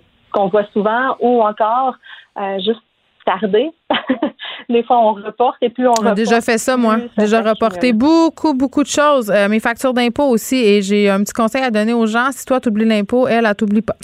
Euh, ben, parlant d'impôt, là, ça. moyen de prendre en Ben, c'est vrai. Puis là, en temps normal, j'imagine que les gens, ce temps-ci l'année, vous appellent beaucoup pour ça. Les impôts s'en viennent. Euh, des travailleurs autonomes aussi qui ont des arrières TPS, TVQ. certaines personnes qui sont pas capables encore de venir à bout des dépenses qu'ils ont effectuées durant le mois de décembre, même si on est rendu au mois de mars? Eh, bon, effectivement, ça, c'est le, le, pattern, si je peux dire, qu'on voit, qu'on voit souvent. Hmm. Mais, euh, mais actuellement, on a plus d'appels pour avoir des cliniques d'impôts. On n'est pas encore rendu, euh, oups, on a des dettes, qu'est-ce qu'on fait? Mais on, on sait que ça s'en vient. On sait que ça s'en vient. Mais, euh, mais on est prêts. Ces gens-là, on, on souhaite surtout leur, leur rappeler que des solutions, il y en a toujours. Il y en a au moins sept. On parle souvent de faillite, on voit souvent les publicités de, des syndics. On entend un peu moins souvent parler du dépôt volontaire, de la vente d'actifs, de la négociation avec les créanciers. Nous, on regarde toujours, toujours les sept solutions qui existent. Puis, il euh, ben, faut savoir que des fois, c'est une combinaison d'une, deux ou trois solutions qu'on peut venir mettre sur une ligne du temps. Euh, bref. Mais mettons, OK. Mais mettons, Mme Lagacé, que moi, je me décide à aller vous voir pour régler mes problèmes financiers dans une situation euh, totalement fictive. Euh, est-ce que c'est gratuit? Oui, c'est entièrement gratuit, c'est entièrement confidentiel aussi. nous, on, est là, on prend le temps avec la, avec la personne parce que quand on parle de budget, euh, oui, il y a de l'information, oui, il y a de l'éducation à aller faire, mais on parle aussi de besoins, on parle d'émotions, on parle d'habitude de vie, on parle de relations avec l'argent, de relations avec les pères. Donc, on va vraiment dans, dans le détail, puis on parle des priorités de la personne, de ses valeurs, de qui elle est pour pouvoir arriver ben, à, des solutions qui sont adaptées, personnalisées, personnalisées, qui mm. vont tenir la route pendant longtemps pour. Ben, parce que, ouais, j'ai l'impression que c'est un peu ça, le nerf de la guerre, euh, quand même, parce que euh, avant de se rendre dans une situation où c'est difficile de voir clair, où c'est difficile aussi de voir le bout, là, des fois, quand tu dois beaucoup mm-hmm. d'argent, ça peut devenir vraiment, vraiment très, très décourageant. On a l'impression qu'on s'en sortira jamais, on a l'impression qu'on n'aura plus jamais de vie. J'ai l'impression que tout ça, ça relève quand même du fait qu'on manque d'éducation économique au Québec. Là, on, beaucoup de personnes arrivent à l'âge adulte en sachant pas vraiment justement rien euh, tant que ça tangible par rapport aux emprunts, euh, aux dossiers de crédit, à l'investissement, aux hypothèques. Euh, à un moment donné, ben, j'imagine un que vous le constatez ce manque d'éducation là sur le terrain? sous, différents angles, mais je pourrais peut-être juste faire du pouce là-dessus en disant juste ma formation, ça a duré à peu près un an avant que j'en aille assez en magasin. C'est un grand domaine, euh, la consommation, le budget, les dettes. Il y, a, il y, a, beaucoup de lois imbriquées dans tout ça, donc il y a beaucoup de connaissances à avoir. Euh, oui, l'éducation, ça passe par là. Euh, nécessairement, ça va, ça va aider. Là, non, mais à l'école, au secondaire. obligatoire. Ouais. Effectivement, ça joue au yo-yo. Ça, c'est le fun que là, euh, que là, ce soit là.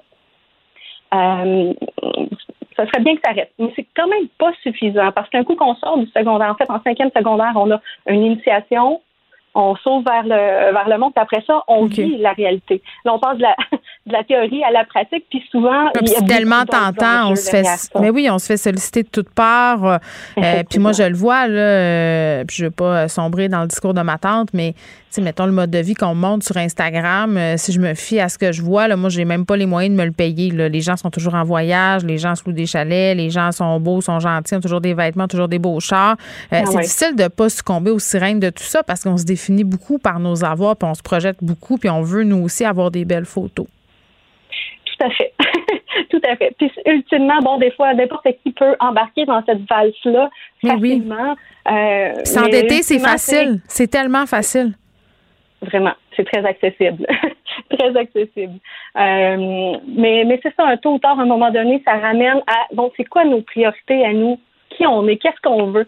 Euh, puis souvent, la quiétude financière, ça devient, ça devient une priorité tôt ou tard. Là. Après mm. avoir jonglé avec tout ça, puis à s'être cassé la tête longtemps, ben oui. on se dit, ben, non, non, finalement, je veux régler ça. C'est ça. Puis, euh, bon, quand on, prend le temps de mettre ça sur un plan, de coucher ça sur papier, ça devient tellement agréable, paisible. Et, agréable et paisible, je le sais pas, mais voir un début de solution, euh, ça, je le vois. Anne Lagacé, merci, consultante budgétaire à l'Association coopérative d'économie familiale. Puis, tu sais, pour vrai, là, cette réflexion-là sur l'argent, c'est jamais le fun d'y penser. Là. Moi, c'est le sujet que je déteste le plus, l'argent. J'ai ça en parler, euh, ça le vivre, j'ai ça euh, avoir l'impression de prendre les bonnes décisions responsables. Tout ça plate. C'est que je te dis, je trouve ça infiniment plate. Mais une des affaires que je trouve plate, c'est justement le manque de connaissances. Moi, ça m'a pris beaucoup de temps dans ma vie avant de me rendre compte que mes décisions financières avaient des conséquences. Non seulement des conséquences maintenant, mais des conséquences à long terme. Puis je trouve que quand tu es plus jeune, euh, quand tu es ado, tu pas capable de mesurer ça. C'est un sentiment euh, d'être immortel. Tu te dis, bah, la retraite, c'est tellement loin, j'arrêterai jamais de travailler. Tu penses jamais au problème, puis tu as accès au crédit. Puis moi, à mon sens, c'est là qu'il est le véritable problème, euh, jumelé à un manque d'éducation économique. Quand tu donnes des cartes de crédit à des jeunes, même si la limite n'est pas élevée, qu'est-ce que tu leur apprends? Tu leur apprends oui, à gérer du crédit, mais la plupart du temps, tu leur apprends à prendre cet argent-là, qui n'est pas leur argent à eux, et à l'utiliser comme si c'était le leur. Et c'est là que ça devient un problème parce que c'est facile de dépenser 500 dollars qui ne nous appartient pas. Beaucoup plus compliqué de le rembourser, de le gagner. Puis à un moment donné, tu embarques dans cette spirale-là, tu t'endettes, tu t'endettes, tu t'endettes, puis on te donne toujours plus de crédit. Puis là, bang, tu te retrouves à un moment donné, 25, 26, 27 ans, tu dois 15 000 sur trois cartes de crédit, puis tu gagnes 45 000 par année. Je m'excuse, là, mais ça prend pas mal de temps à rembourser. Il y a des gens qui s'en sortent pas. Puis moi, je t'en qu'on pèle ça sur le dos des consommateurs. Oui, il y a des choix qu'on fait. Euh, on a le libre arbitre, tu as le choix d'embarquer dans la société de consommation ou pas. Mais quand on nous présente euh, la réussite sociale comme étant de posséder des objets, comme étant de ressembler à une certaine affaire, comme étant euh, de s'acheter telle maison puis d'avoir tel char, on peut pas en vouloir aux gens de vouloir embarquer là-dedans. C'est excessivement difficile de résister aux sirènes de la consommation, mais rendre le crédit moins accessible, ça serait déjà une très bonne chose, surtout pour les jeunes. Geneviève Peterson. Une animatrice pas comme les autres. Cube Radio. On est actuellement véritablement dans une période d'une mer calme, sur un plateau, pas, pas trop de vagues. Ça descend pas. Mais en dessous, il y a des requins ces requins-là, je vais vous les dire, c'est les variants. Ça, c'était hier, là. Hier, au point de presse, docteur Horacio Arruda qui parlait de requins parlant des variants, mais ça a l'air que les requins sont juste à Montréal puis que le reste du Québec va pouvoir se baigner dans la mer parce que, bon, on spéculait tantôt sur ce qui devait être annoncé au point de presse de 17 heures.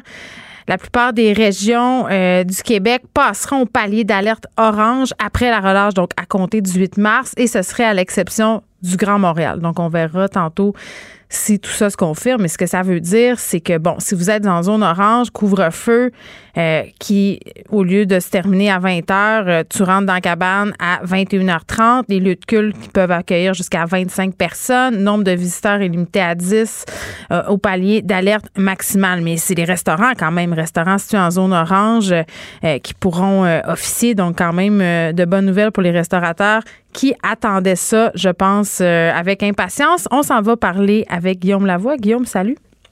Bonjour Geneviève. Bon, euh, Biden qui retire la candidature de nominé pour son cabinet.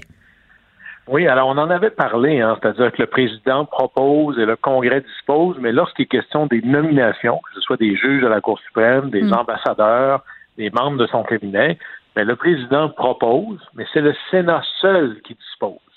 Et habituellement, on donne la chance aux coureurs, à moins d'avoir quelqu'un qui a vraiment pas d'allure, on trouve toujours une manière d'avoir 51 sénateurs qui votent euh, OK. Je l'ai passé en entrevue. Je vais le prendre, euh, votre euh, ministre ou secrétaire de la Défense ou autre. Et là, il y avait un poste extraordinairement stratégique qui s'appelle directeur ou directrice du bureau de management ou de gestion et du budget. C'est un peu, dans le fond, un poste de secrétaire sans le nom, comme chez nous, président du Conseil du Trésor, si mm-hmm. on veut. Mais aux États-Unis, c'est un peu celui qui aide à construire la proposition présidentielle de budget. Puis là, c'est vraiment la clé. Là. Et euh, Biden avait proposé une femme, Nira Tanden, qui était hyper là, euh, compétente et tout. Elle a travaillé dans les administrations Clinton, les administrations Obama. c'est une euh, c'est quelqu'un que l'on voit beaucoup dans les très hautes sphères des administrations démocrates. Et habituellement, c'est le classique aux États-Unis. Quand ton parti est au pouvoir, tu vas travailler quelque part dans l'appareil de l'État. Et quand ton parti est dans l'opposition, ben, tu trouves un job dans un think tank ou dans les médias ou ailleurs. Et elle est allée dans un, une ONG qui s'appelle le Centre pour le progrès américain, Center for American Progress, qui est un, une ONG, un think tank passablement campé à gauche. Et pendant qu'elle était là, elle était une super, je dirais, pourfendresse des faux démocrates et encore plus des républicains. Par exemple, elle a traité euh, Ted Cruz, puis tout ça, c'est évidemment dans des tweets que tout le monde a enregistré. Ted Cruz, c'est un vampire. Euh, Bernard, euh, voyons, euh, Sanders, il comprend rien. Un autre, c'est le pire des pires. Même Susan Collins, qui a dit She's the worst. Susan Collins, qui est une sénatrice du Maine républicaine, mais très modérée. Mais là, à un moment donné, la vengeance, c'est un plat qui se mange froid, là, parce que imaginez que vous avez écrit des pendant. Oui, ces tweets sont revenus la hanter, comme ben plusieurs par ailleurs en passant. oui, vous avez dit plein d'affaires contre les sénateurs, puis là, whoops, c'est comme d'avoir insulté quelqu'un, puis là, t'arrives à ton entrevue d'embauche, puis est assis au bord de la table. Mais moi, j'ai une question. J'ai une question vraiment très, très, très simple et peut-être niaise, mais il me semble, puis on voit ça, là, puis ça paraît pas toujours chic-chic de faire ça, mais plusieurs politiciens, politiciennes qui effacent des tweets hein, avant de se présenter ou quand ils accèdent à certaines fonctions. Euh, c'est le cas d'Éric Duhem, par ailleurs, qui a effacé plusieurs de ses anciens tweets, plusieurs de ses anciens statuts Facebook. Euh, dans son cas, est-ce qu'une personne comme ça aurait pas pu penser, ben peut-être que tout, que toutes mes salves euh, contre les républicains vont mordre derrière à un moment donné, donc je devrais peut-être les effacer? Oui, elle les a effacés d'ailleurs. C'était un peu son excuse, passablement. Oh là là! Euh, la poche, oui, mais vous savez que j'ai effacé mon tweet. Le sénateur dit. Oui, mais on a des captures. Vous avez traité le collègue ici de vampire. Est-ce que vous pensez toujours cela? C'est comme ça que ça s'est passé. Puis là, c'est la caméra dans le visage. Puis là, vous savez, je regrette, je dirais pas ça aujourd'hui, j'ai effacé mon tweet. Non, ça marche pas comme ça. Moi, personnellement, c'est le conseil que je donne à tout le monde.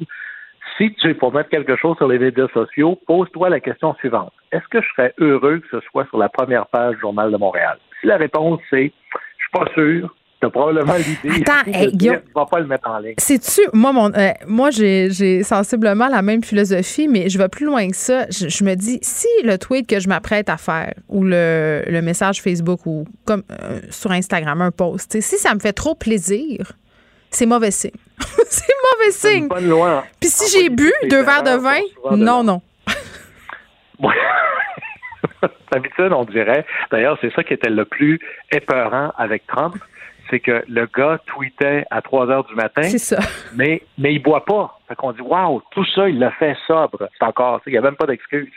Euh, c'est encore plus épeurant. Alors, la, pauvre Madame Tandem, ben là, Biden mm. a tiré, euh, a dit, c'est correct, je, retire la candidature. Puis là, ben, qu'est-ce qui se passe dans ce temps-là? Ben, le poste reste vacant. Il faudra que le président nomme un autre candidat qui, lui, va devoir aussi passer par euh, euh, une évaluation ou une espèce d'audience devant le Sénat. C'est pas évidemment que c'est pas euh, super pour Biden, c'est pas une bonne journée pour M. Biden, mais c'est pas la première fois que ça arrive. C'est arrivé à peu près tous les présidents dans l'histoire d'en échapper un ou deux ou trois. Alors, la question, c'est est-ce que là, une fois que tu en as échappé un, si tu en échappes un deuxième, là, c'est vraiment une démonstration de mauvais jugement, là, parce qu'il n'y a rien là-dedans que M. Biden ne savait pas. Puis le problème, c'est pas qu'elle n'était pas compétente, c'est M. Biden a fait campagne en disant deux choses. Moi, ça va être tolérance zéro pour les insultes, le harcèlement, le traitement non respectueux. Puis deux, je veux avoir une attitude bipartisane, avoir un appel d'ouverture face à l'autre. Ben là, à un moment donné, si tes nominations reflètent pas ça, on va toujours périr. Le péché, c'est toujours là, c'est ça qui nous fait périr. On périt par l'eau, on pêche. Voilà. Alors, euh, c'est là. Fait que là, le prochain, là, ça va. Attendez-vous à ce que ce soit là, probablement euh, quelqu'un qui était servant de messe, qui était très, très, très gentil, pour être sûr que ça va. Oui, bon. Euh, tu voulais aussi nous parler de la bataille électorale, celle qui se joue avant l'élection. Oui, alors si vous pensez que les batailles électorales, ça se joue sur les campagnes et tout, c'est très gentil, mais on va vous envoyer dans les scouts. Aux États-Unis, euh, ça se passe tristement avant, en faisant essentiellement des lois pour empêcher le monde d'aller voter. Et là, c'est pas un plan machiavélique là, que j'invente, c'est très documenté. tout ça remonte très, très, très loin, avec même l'idée de la guerre civile. on a forcé par une guerre civile, à peu près ça la Constitution américaine, des amendements pour dire, vous les États, là, c'est le gouvernement fédéral ou la Constitution qui parle, vous n'avez pas le droit de légiférer directement ou indirectement pour venir nuire à l'exercice du droit de vote. Puis il y a eu des lois par la suite jusque dans les années 60 pour mm. renforcer ça. Et c'est le genre de choses qui va même à la Cour suprême. Et là, il y a deux réalités. D'abord, c'est une réalité hyper dans les faits, par la bande en arrière. Alors, c'est toujours des freins indirects. Par exemple, gerrymandering. Alors, pareil, je pourrais dire, bon, ben, je vais dessiner mon comté de, pour que, essayer de diluer tous les votes d'une certaine communauté pour que ça me coûte le moins de sièges possible. Après ça, j'ai une autre idée, puis c'est souvent, c'est toujours poussé par le Parti républicain. C'est ça mm. qu'on voit. Une autre idée, c'est ah, je vais enlever le droit de vote à tous les prisonniers. Il y en a beaucoup des prisonniers aux États-Unis. Et je vais enlever le droit de vote à tous les ex-prisonniers. Oh là, c'est oh, là, là, c'est là, c'est de prison. mais là, c'est à peu près 6 millions de personnes, là, ce que je parle là. Et en Floride, c'est 1 million de personnes qui ont perdu le droit de vote. Et là, ils ont même trouvé une entourloupette passablement odieuse de dire, bon, ben, quand tu sors de prison, tu devras euh, appliquer, euh, présente-toi en cours, puis paye les frais pour retrouver ton droit de vote. Fait qu'essentiellement, c'est paye pour retrouver ton droit de vote. Et tout le monde sait que quand tu sors de prison, tu as plein d'argent, là. Alors, c'est une manière détournée d'empêcher l'exercice du droit de vote. Une autre manière absolument odieuse, c'est de dire, parce que on est dans la, folie de la fraude électorale, qui n'existe qu'en rhétorique politique. Il n'y a aucune preuve qu'il y a de la fraude massive aux élections. Alors, on va dire, présentez-vous pour voter avec une pièce d'identité avec photo émise par le gouvernement. Évidemment, pour des Québécois et des Canadiens, c'est ben, on en a tous une, mais ça n'existe pas l'assurance maladie aux États-Unis. Et il y a plein de gens qui n'ont pas de permis de conduire.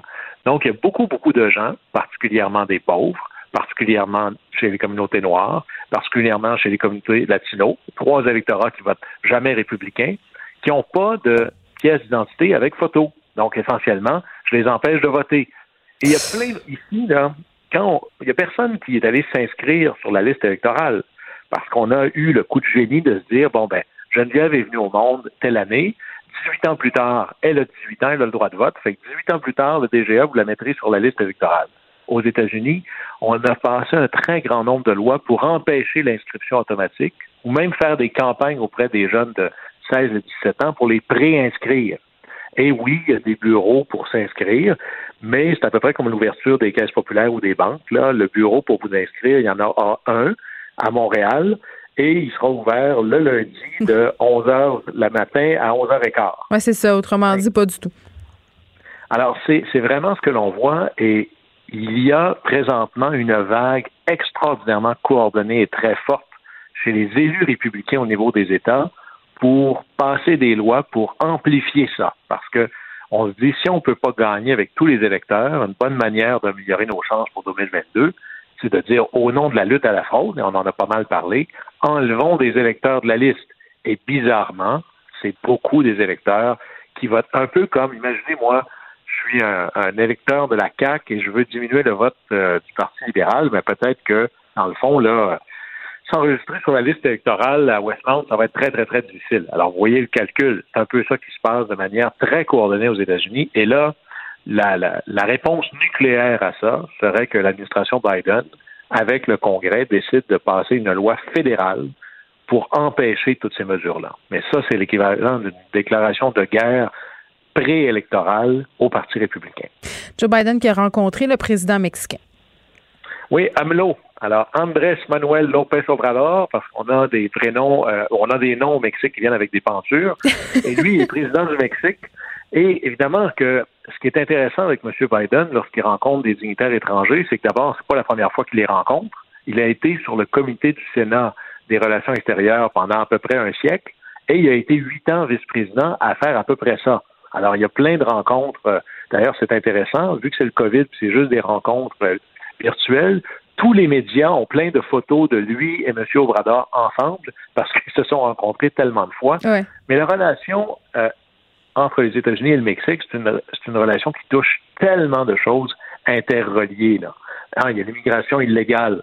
Mais l'immigration illégale, c'est pas juste des trafiquants de drogue là, qui veulent euh, faire le commerce aux États-Unis. Il y a de ça, mais c'est beaucoup des travailleurs. Parce que la première raison pourquoi les gens quittent le Mexique pour aller vers les États-Unis, c'est qu'ils pensent qu'ils vont améliorer leur situation économique. C'est pour ça qu'ils traversent le désert à pied, là.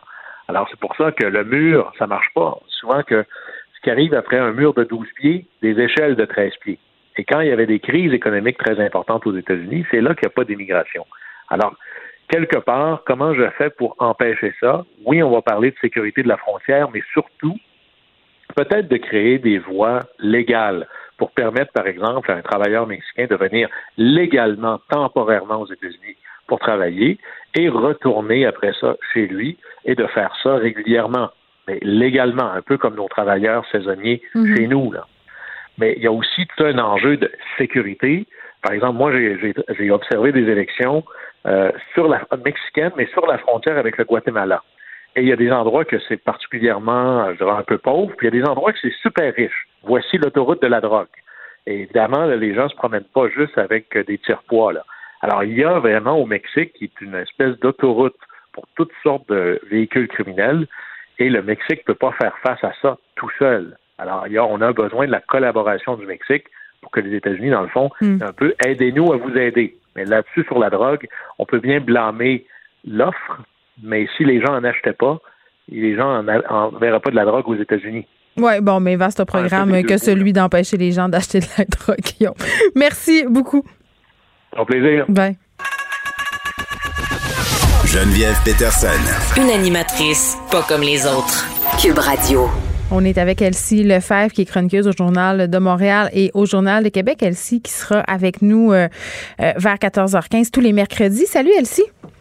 Bonjour, Geneviève. Écoute, euh, tu écrivais aujourd'hui à propos de la gestion de crise euh, du gouvernement Legault et, je crois qu'on a un peu tous et toutes joué au gérant d'estrade depuis le début de la pandémie.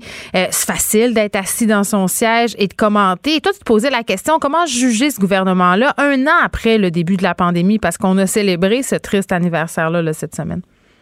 Exactement. Donc, ça fait un an qu'on est euh, embourbé dans cette pandémie. Puis, euh, bon, évidemment, euh, on a appris tous les jours comment gérer le tout. Et effectivement, comme tu mentionnes, on a tous une opinion. Évidemment, même moi, là, j'ai commenté les tests rapides qu'on devrait utiliser, le port du masque qui n'est pas venu assez vite, les étudiants de cégep d'université qu'on a laissé tomber. Mais globalement, le premier ministre faisait sa tournée des médias en fin de semaine. Puis quand on regarde les appuis des Québécois face à la gestion de crise du gouvernement de François Legault et de, François Legault lui-même, mais force est de constater que les Québécois sont extrêmement satisfaits euh, de sa gestion euh, de la pandémie, même si on répète tout le temps qu'on a le pire bilan euh, au Canada avec les 10 000 morts. Malgré tout, les Québécois restent satisfaits dans des proportions impressionnantes, là, presque près de 75 euh, des Québécois francophones sont satisfaits de la gestion de François Legault.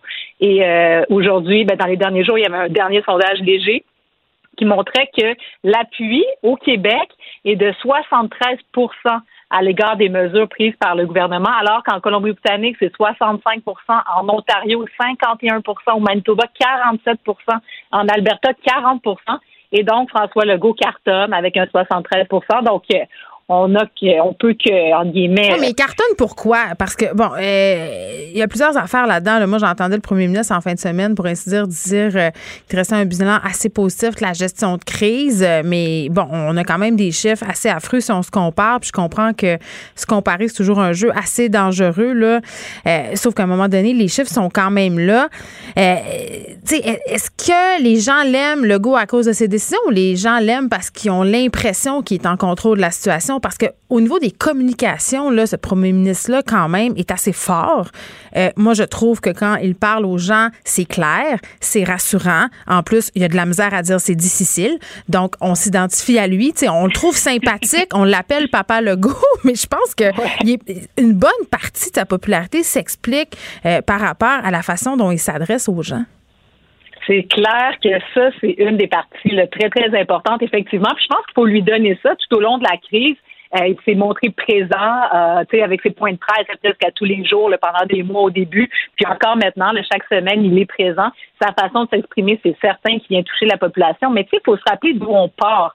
sais, on part d'un 15 ans, puis c'est sûr que c'est délicat, puis personne ne va en parler parce que, bon, le passé, mais reste que le niveau de confiance envers le gouvernement précédent, libéral, était à l'inverse. Donc, il y avait près de 70% de gens insatisfaits. Donc, les gens n'avaient pas confiance en euh, la gouvernance libérale parce qu'il y a eu plusieurs scandales. Et c'est certain que François Legault bénéficie de ça. Donc, euh, moi, je considère que effectivement, il est comme le bon père de famille. Puis même s'il fait des erreurs, donc les gens reconnaissent qu'il fait des erreurs, mais ils ont le sentiment profond qu'il prend ses décisions pour le bien commun, pour le bien de la population. Mais il parle beaucoup de transparence. Ouais, mais, mais, c'est ça. Il parle beaucoup de transparence. On sait que dans le dossier de l'éducation, ça a été particulièrement difficile pour Jean-François Robert. Pas toujours senti que le premier ministre appuyait nécessairement tant que ça. Ses ministres euh, se dégageaient beaucoup euh, par moment, hésitaient à le sortir aussi. Euh, il y a eu aussi beaucoup de tensions avec Horacio Arruda. Ça, ça, se voyait à l'écran. moi, j'ai l'impression qu'on parle de transparence, mais qu'on n'est pas si transparent, notamment quand on a su que les décisions n'étaient pas toujours prises en fonction de la santé publique. Moi, j'aurais eu tendance à penser que ça aurait eu des répercussions sur la cote de popularité de M. Legault. Eh, effectivement, c'est sûr que dans les prochains mois, en plus, avec les rapports de vérificateur ben général, ben oui. Euh, les dossiers, puis là, les dossiers commencent à sortir, c'est sûr qu'on va avoir un regard différent. Mais moi, je me disais, euh, quand j'ai écrit ce texte-là, je me disais, bon, là, on est à un an. M. Legault va recevoir des casseroles, puis, euh, tu sais, des chaudrons dans le visage dans les prochains mois, mais à ce moment-ci, je pense qu'il a fait un bon travail. Puis globalement, ben, les Québécois, surtout, c'est ça qui est important, c'est que les Québécois, eux, sont satisfaits. Puis c'est vraiment paradoxal de voir effectivement, euh, comme tu mentionnes, c'est sûr que euh, Monsieur euh, le ministre Roberge, puis bon, euh, d'autres ministres, on se demande des fois, tu sais, Madame Blais, ben, c'est ça, c'est épouvantable. Puis même elle, Monsieur Legault, de par son aura et sa confiance, il réussit presque à la faire accepter au bon peuple. Mais tout ça pour dire qu'il reste que lui, euh, il est là pour les bonnes affaires. on a le sentiment mm. qu'on peut lui faire confiance, puis qu'il veut, il veut brasser la cage. Puis s'il n'a pas réussi, c'est parce que ben il avait pas les outils. Puis ça, tu sais, je pense qu'il a réussi aussi à. Ben, je pense que en fait, je sais pas si c'est lui qui a réussi, mais les Québécois sont conscients qu'on est entré dans cette guerre-là avec un réseau de la santé en lambeaux, mm. avec des CHSLD. Tu sais, on le disait, je relisais des textes il y a un an et demi, les infirmières, les préposés aux bénéficiaires, tous ces gens-là demandaient euh, en, en, négociation de convention collective, donc augmentation des salaires, euh, le nombre d'heures, le temps supplémentaire. Donc ça, c'est des choses qui étaient comme déjà sur la table et la crise a juste fait euh, tout, puis on voit à quel point on était dans une situation catastrophique. Et donc, on peut penser que les morts sont causées par ce système-là qui était inadéquat. Euh, dans les années passées, il y a eu des coupures à la santé publique euh, importantes. Donc, le goût est arrivé en poste, il a tenté tant bien que mal de rajouter quelques milliards, mais c'était pas assez. Donc, on est entré en guerre avec euh, une armée pas mal euh, affaiblie. Ben oui, et ben, les Québécois lui rendent pas rigueur. Ils peuvent pas, euh, ils peuvent pas tout réparer non plus ce qui a été détruit pendant des années. tantôt j'avais, oui, vas-y. Ben je voulais, je voulais juste dire une, statistique très importante aussi, c'est que qui m'a fait sur, sur, sauter, c'est que on parle des aînés, mais dans le dernier sondage léger, les aînés votent, on donne à la CAC une majorité de 37 de plus que les autres groupes d'âge. Donc, chez les aînés, donc ceux qui sont finalement les plus vulnérables dans cette pandémie-là, appuient davantage le gouvernement de, François Legault. Donc, en tout cas, c'est quand même c'est quand même frappant de voir ces chiffres-là quand même un an plus tard. Tantôt, j'avais la ministre de la Condition féminine euh, des Sports, Isabelle Charret, pour parler euh, évidemment de tous ces meurtres conjugaux. À la fin de l'entrevue, j'ai posé une question sur le sport. Il y a plusieurs associations qui sont sorties, des médecins aussi, euh, pour se plaindre, entre guillemets, là, des assouplissements sanitaires qui visent pas les équipes sportives, le sport en groupe à l'intérieur, les ligues. Euh, et bon, il y avait une lettre, euh, il y a une lettre qui a été publiée par le champion olympique Michael Kingsbury euh, qui plaide pour des assouplissements pour les jeunes sportifs. Bon, là, je sais pas, là, tantôt on annoncerait que le reste du Québec, à part Montréal, on passerait en zone orange, donc j'imagine qu'on aurait des assouplissements. Mais, mais moi, je dis ça, puis je comprends, là. Elsie, pour vrai, je, je comprends que c'est difficile. Je comprends que pour les jeunes, le sport, c'est fondamental pour le développement de l'identité, du sentiment d'appartenance, de la réussite scolaire. Mais on a interdit pas le sport, on interdit les sports d'équipe, de groupe. Je, trouve qu'on pousse un peu le bouchon. Ben, c'est sûr que ça se discute, mais reste quand même que ça fait un an que les jeunes, ben les enfants sont, ça fait partie de leur quotidien. Moi, j'ai des enfants, toi aussi, qui font des activités culturelles. Moi, j'en ai deux, puis avec mon chum, on en a cinq en, ah, bon? bref. ouais, tu peux comprendre. fait oui, tu sais, on fait du sport avec eux, ils vont jouer dehors, tout ça, c'est super. Mais il reste un petit bout, le sport d'équipe, euh, le sport supervisé, puis c'est surtout qu'on permet le sport. Moi, c'est ça depuis le début que je me questionne, c'est qu'on permet mhm. le sport libre. Donc, on ouvre l'aréna depuis six mois, un an, les arénas sont ouvertes à Montréal, sont ouvertes, puis euh, on peut patiner, on peut euh, faire tout ça, mais euh, d'autres joueurs sur une patinoire supervisée par un entraîneur avec des masques dans le visage, ben ça, c'est pas possible. Donc, en tout cas, bref, ça, ça fait partie de, de toutes les incongruités de cette, de cette pandémie. Mais là, un an plus tard, si on est pour ouvrir les restaurants, si on est pour ouvrir un paquet de choses, ben il est peut-être temps, tout comme on a parlé là, des cégepiens puis des, des, des jeunes à l'université, là, que c'est vraiment difficile le télétravail. Mais moi, je pense que hmm. le sport euh, encadré, ça doit être mieux. Mais faut, oui, mais il faudra se concentrer sur l'accompagnement euh, des parents puis de ce qui se passe autour du sport, parce que dans les éclosions qu'on a eues dans les équipes sportives, là, dans les sports-études, plus spécifiquement, ça se passait souvent, euh, tu sais, les parents qui transportent des sportifs après, avant les matchs. C'est vrai que tout le monde se montre excessivement discipliné, là. Ah, ça, c'est clair. Mais tu sais, en même temps, il y a peut-être moyen d'aller à mi-chemin. Tu sais, est-ce qu'on est obligé si on reprend les activités, est-ce qu'il est obligé d'avoir des compétitions, est-ce qu'il est obligé d'avoir des matchs, tu sais, juste de faire des entraînements déjà, ça permettrait aux jeunes de revoir euh, leurs amis puis de retrouver un certain encadrement parce que oui, on peut faire du sport, le aller en ski, aller patiner au parc, aller glisser, c'est très bien, euh, mais, mais c'est pas pareil. la structure, exactement. Puis tu sais là, je regardais, il y a des, des, parents là qui, qui, ont signé une lettre là, pour interdire le port du masque à l'école. Oui, 2000 parents qui manifestent ben, leur désaccord. C'est quand même, il y, a il y a même des parents, euh, qui vont jusqu'à dire ben c'est bien parfait, mais moi, mon enfant n'ira pas à l'école. Ben, ben c'est ça. Ben ça, ça, par contre, tu vois, moi là-dessus, je me dis bon, ben allons-y avec des mesures de précaution. Si on porte le masque, ça diminue la transmission, puis euh, on peut ouvrir d'autres choses, comme par exemple le sport ou les restaurants ou peu importe quoi. Ben je me dis qu'on va dans le bon sens. les enfants, là, ils s'habituent, ils s'adaptent. Moi, j'ai des enfants qui portent le masque à l'école, j'en ai au primaire, j'en ai au secondaire. Puis c'est sûr que bon, c'est un ajustement au départ. Est-ce que ça serait plus agréable de pas l'avoir, évidemment, mais est-ce qu'on peut faire ce pas-là? Moi, je pense que euh, c'est une question de santé publique. Ils disent en plus le variant est tellement plus euh, contagieux. Puis tout à l'heure, la, la, la, Mylène Drouin de la santé mm. publique de Montréal le disait, dans les écoles, euh, la transmission est importante. Donc, en tout cas, moi. Oui, on va euh, revenir par ailleurs à ce qui s'est dit à ce point de presse de la santé publique de Montréal avec Vincent Dessoureau un peu plus tard à l'émission. Moi, je sais pas, peut-être dans la région de Montréal, j'aurais opté pour le principe de précaution. Je sais que ça fait pas l'unanimité, ni que c'est pas, je pense que c'est pas très populaire non plus, mais peut-être j'aurais prolongé la fermeture des écoles au-delà de la semaine de relâche, du moins jusqu'à ce qu'on prenne des décisions sur qu'est-ce qu'on va faire. Est-ce qu'on va faire des tests rapides dans les écoles? Il y a des éclosions. Euh, quand sais-je, mais on va tout apprendre ça euh, autour de 5 heures. Elsie, merci beaucoup. Merci. Bye. Geneviève Peterson. Elle réécrit le scénario de l'actualité tous les jours. Vous écoutez Geneviève Peterson. Cube Radio. Le, commentaire de Danny Saint-Pierre, un chef pas comme les autres. Pourquoi on est déjà crampé? Parce qu'on aime ça, ce qu'on fait. Allô? Ben, Bonjour tout le monde! Oui, puis au, début de l'émission, j'avais l'air d'une grosse plugueuse parce que. Qu'est-ce que t'as fait? Ben, je sais pas. Moi, quand j'aime quelque chose, j'en parle, mais j'en parle avec beaucoup d'enthousiasme, puis ça a l'air d'une petite chose euh, insignifiante. Je parlais de ma cabane à la maison. Moi, je trouve ça extraordinaire. C'est une très bonne idée. Oui, je trouve ça vraiment cool, cette initiative-là, pour encourager nos producteurs d'érable qui en arrachent quand même mhm. pas mal à cause de la pandémie. Euh, là, ça fait quand même déjà euh, quelques jours que c'est commencé. Je pense une semaine. Une semaine. 20 000 commandes. 20 000 commandes. J'en suis. J'ai commandé ma petite boîte. À qui t'as commandé? J'ai commandé, OK, parce que c'est vraiment bien fait. Je veux qu'on explique aux gens comment mhm. ça marche parce que moi, j'étais un peu échaudée du pianet bleu. Tu comprends?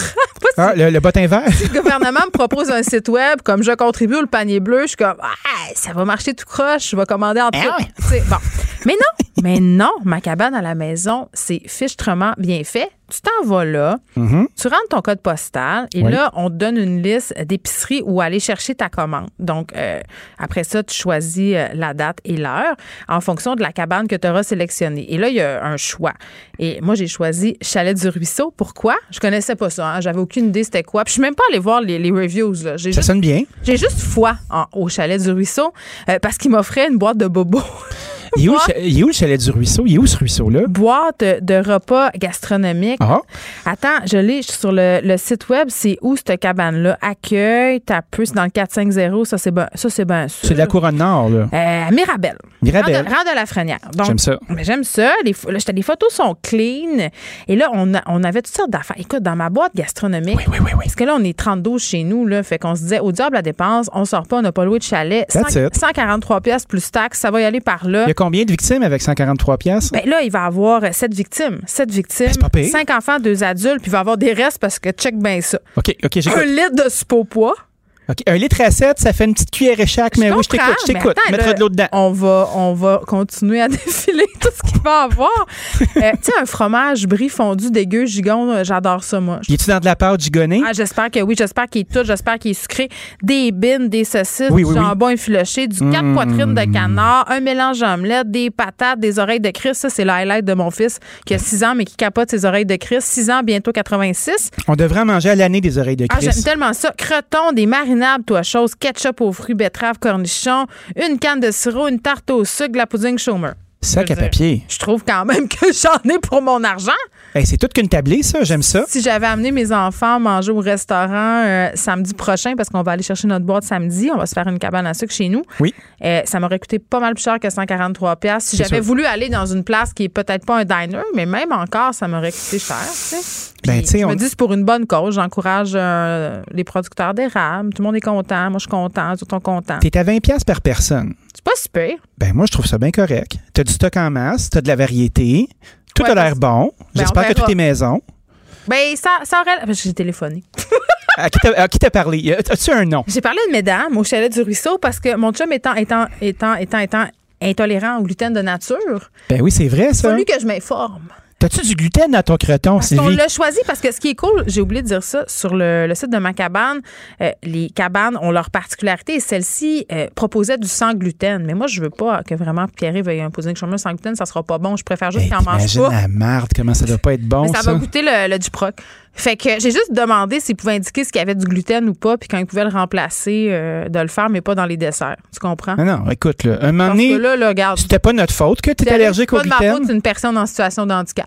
C'est ça, puis va te, va te chercher un pudding chômeur à ton magasin sans gluten favori. Non, mais je suis gentille parce que, écoute, comment je suis une blonde attentionnée. J'ai, J'entends. J'ai une petite croûte à tarte sans gluten. Ah, c'est fin, ça. Je vais y verser euh, quelque chose là-dedans, là, puis il se contentera de Ben ça. oui. Mais là, on. Tu a- fais cuire ta croûte à tarte, puis après ça, tu te prends un pot de cire, tu y mets ça là-dedans, puis tu dis, tiens, Ben Ben, c'est ça, c'est mieux Fais-toi des shooters de crème, là. claque sa gueule, hein? Ben, c'est ça, une bonne tape au sucre, comme on dit. Oh là là! à mais, RBO. mais- mais là, écoute, on vit un dilemme. Dis-moi. Ben, tu sais, je t'ai déjà dit que mon chum, c'est Monsieur Mapac. Non, j'ai jamais su ça. Ben oui, il est, il est craqué, là, sa salmonelle, toutes ces affaires-là. Il travaille au McDo, puis ça le l'habite encore. Qu'est-ce que tu veux? Ben oui, c'est lui qui, euh, qui se dit qu'il y a beaucoup de maisons qui ont des cuisines euh, encore plus sales que les restaurants, c'est ça? Ah oui, mais moi aussi. T'es je me- passionné, Moi aussi, je me dis ça. Mais oui, c'est un passionné de propreté. Parfait. il voulait pas que je mette mes mains ah, non. Ou qui voulait pas que tu mettes tes mains, dans le Geneviève? distributeur à glace du, euh, du congélateur. Il disait que, que, que j'étais porteuse de germes, puis que lui avait étudié en sciences et qu'il le savait. J'ai j'ai tellement ri, puis depuis ce temps-là, j'arrête pas de mettre mes mains. Après avoir touché à des choses sales. Ouais, mais tu sais, euh, on met nos mains partout, puis après ça, pour la machine à glace, on devrait arrêter? Voyons C'est ça, aucun rapport. Tu sais, euh, quand tu échanges librement des fluides avec quelqu'un, j'ai l'impression qu'il devrait avoir un peu plus de souplesse avec la personne machine ne à va glace. m'empêcher de mettre mes mains où que ce soit dans cette maison. Juste Tout à fait. dire. Ta maison, Dans les limites du consentement. ta hein? glace. Oui, oui. Exactement. Un, Bon, un oui ferme. c'est ça. Pour la glace, c'est conclu. Ça brise la glace. Mais là, écoute, ça va t'étonner venant de moi. Arrête. Parce que Je suis là, assis. Mon chum, il m'a dit Geneviève, on devrait, euh, parce que là, les enfants, il faut quand même leur faire vivre des expériences de relâche, euh, le fun. Je fais, ouais, Oui, oui, ouais, oui. ouais, bah, je- non, je suis pas si d'accord. en tout cas, euh, Qu'est-ce que tu as en tête? je respecte le- le- son désir. Il voulait faire de la tire sur la neige. Sais, après des fleurs sur la neige, de la tire sur la neige. Hein? Mais là, on est à Montréal, dans Rosemont. Je suis comme, mettons, notre neige, on va la prendre d'où? Parce que je fais le semi-bien avec l'idée de prendre la neige sur laquelle les chats pissent dans ta cour. T'as-tu euh, la machine à slotch un peu cheap, là. Tu sais, mettons, c'est comme un truc pour gratter de la Moi, j'ai glace? des intellifrais, j'ai un soda stream, j'ai une machine à balai sous vide, mais je me suis pas rendu encore à machine à slotch, puis je pense que je me rendrai pas. Ben, tu peux aussi prendre ton, ton bol de robot culinaire, là, mettre de la glace puis la concasser. Tu te mets ça dans un beau Pyrex, tu coules ta glace, ta- t'attires là-dessus, ça va bien d'aller. Non, mais moi, je m'attendais à ce que tu me dises de pas faire de tir sans neige. Là, puis que... C'est le fun de sur la neige. Ah, mais là, faut que, c'est le fun faut que je sans neige? faut que je rotoculture de la glace. Non, c'est pas toi qui fais ça. Ben non, ben non, ben non. Un autre truc qui est vraiment chouette, tu sais, tant qu'à parler de ça puis se donner des petits, des petits trucs et des petites techniques, tu prends du jus Oh, de il y a des gens qui disent qu'ils vont, m'envoyer leur recette de tarte au sirop. Je veux Ah, tellement. ah, Envoyez-moi tout ça. Envoyez-moi toutes vos recettes. Je vais, je vais prendre tout.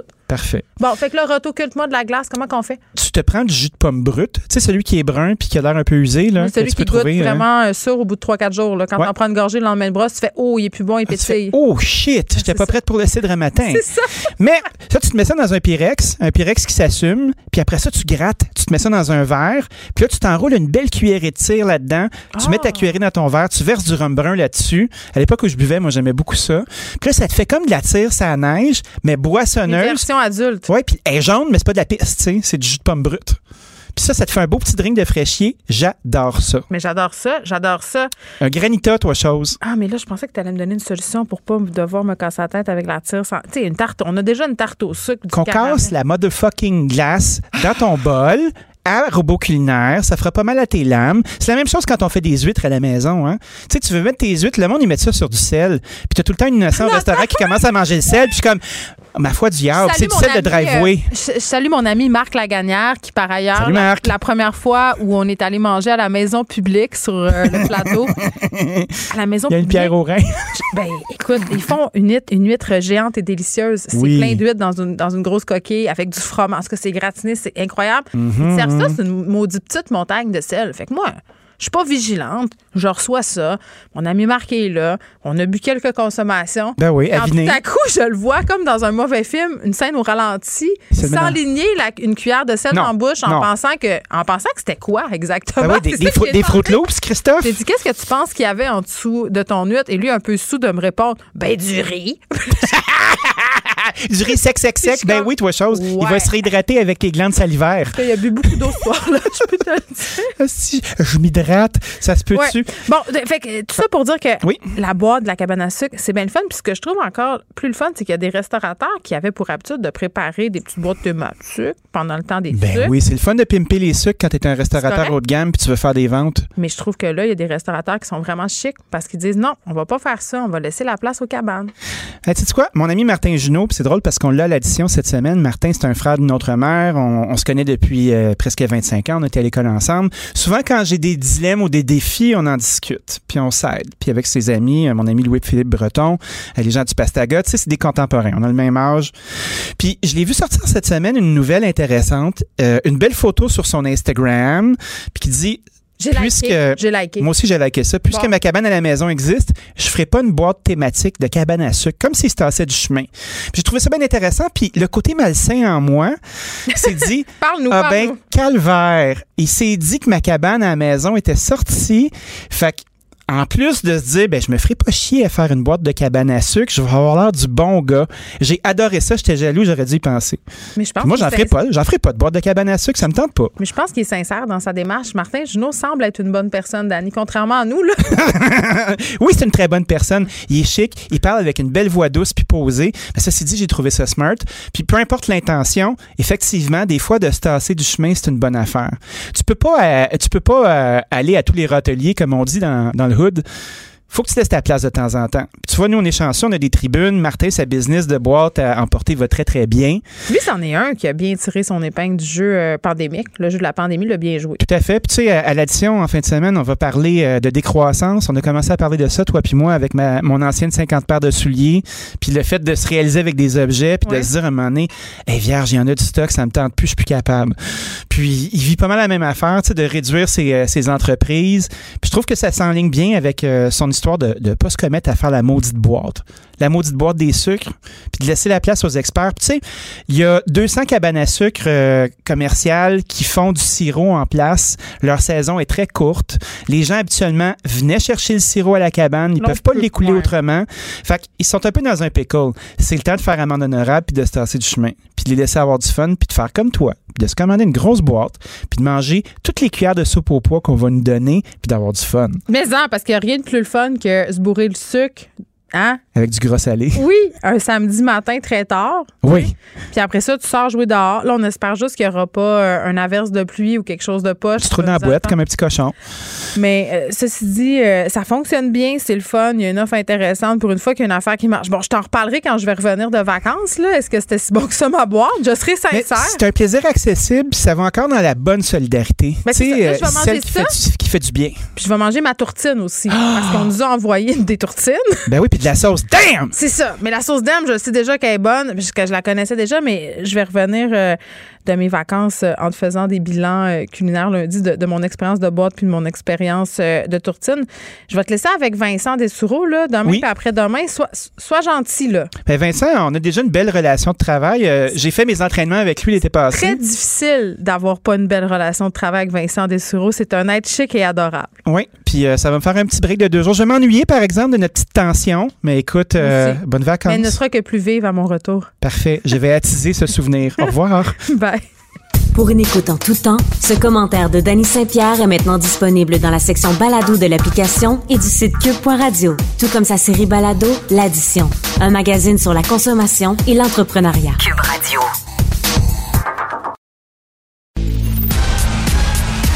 Geneviève Peterson, la déesse de l'information. Vous écoutez Geneviève Peterson. Cube Radio. On est avec Léa Streliski. Salut Léa. Salut Geneviève. Tu voulais, mon Dieu, euh, c'est un sujet très grave avant que je parte en vacances. Tu voulais qu'on parle de, de violence verbale, de violence verbale sur les médias sociaux. Oui, mais moi je suis en vacances en ce moment. Alors, oh mon Dieu, t'es courageuse. euh, non, mais parce que euh, récemment, on a échangé sur Twitter, en fait. Euh, euh, ben, en fait, c'est suite à, un de tes tweets où j'ai vu que tu, tu dénonçais quelqu'un qui avait eu des propos violents envers toi. Et je trouve qu'on est tous un petit peu dans cette espèce de chaudron de commentaires négatifs bien souvent. Et comme les réseaux sociaux, c'est relativement nouveau, on va dire que notre société s'adapte de plus en plus à la réalité des médias sociaux on jongle tous un peu avec cette haine et cette violence verbale qu'on retrouve sur les médias sociaux.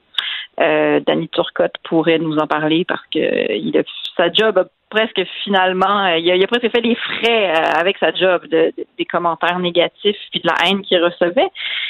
Euh, et je suis toujours un peu intéressée de savoir comment est-ce que les autres euh, s'organisent avec avec ça. je sais que moi-même c'est des questions que je me pose. Mais en reçois-tu beaucoup? J'en reçois pas beaucoup. Je dois dire que euh, généralement par la nature peut-être de, ce que je fais ou des euh, des commentaires que je fais ou des blagues, même si souvent les gens comprennent que je niaise, qui fait qu'ils veulent s'amuser avec moi plus que m'insulter.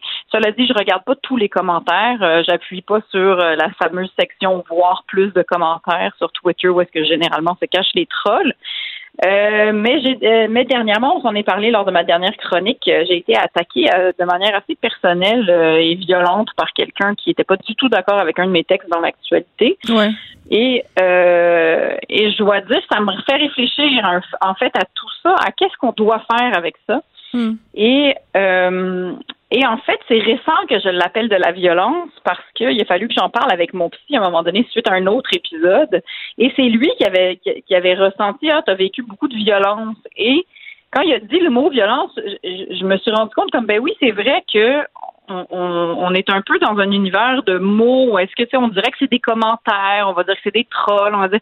Mais à un moment donné, il va falloir appeler ça, appeler un chat un chat c'est que c'est violent, tu sais. Mm. Puis euh, dans la société, normalement, la violence physique et tout ça, je veux dire, tu sais, on, on, a dénoncé tout ça. La violence verbale, on le sait dans des cadres, tu sais, de cours d'école, d'intimidation, de.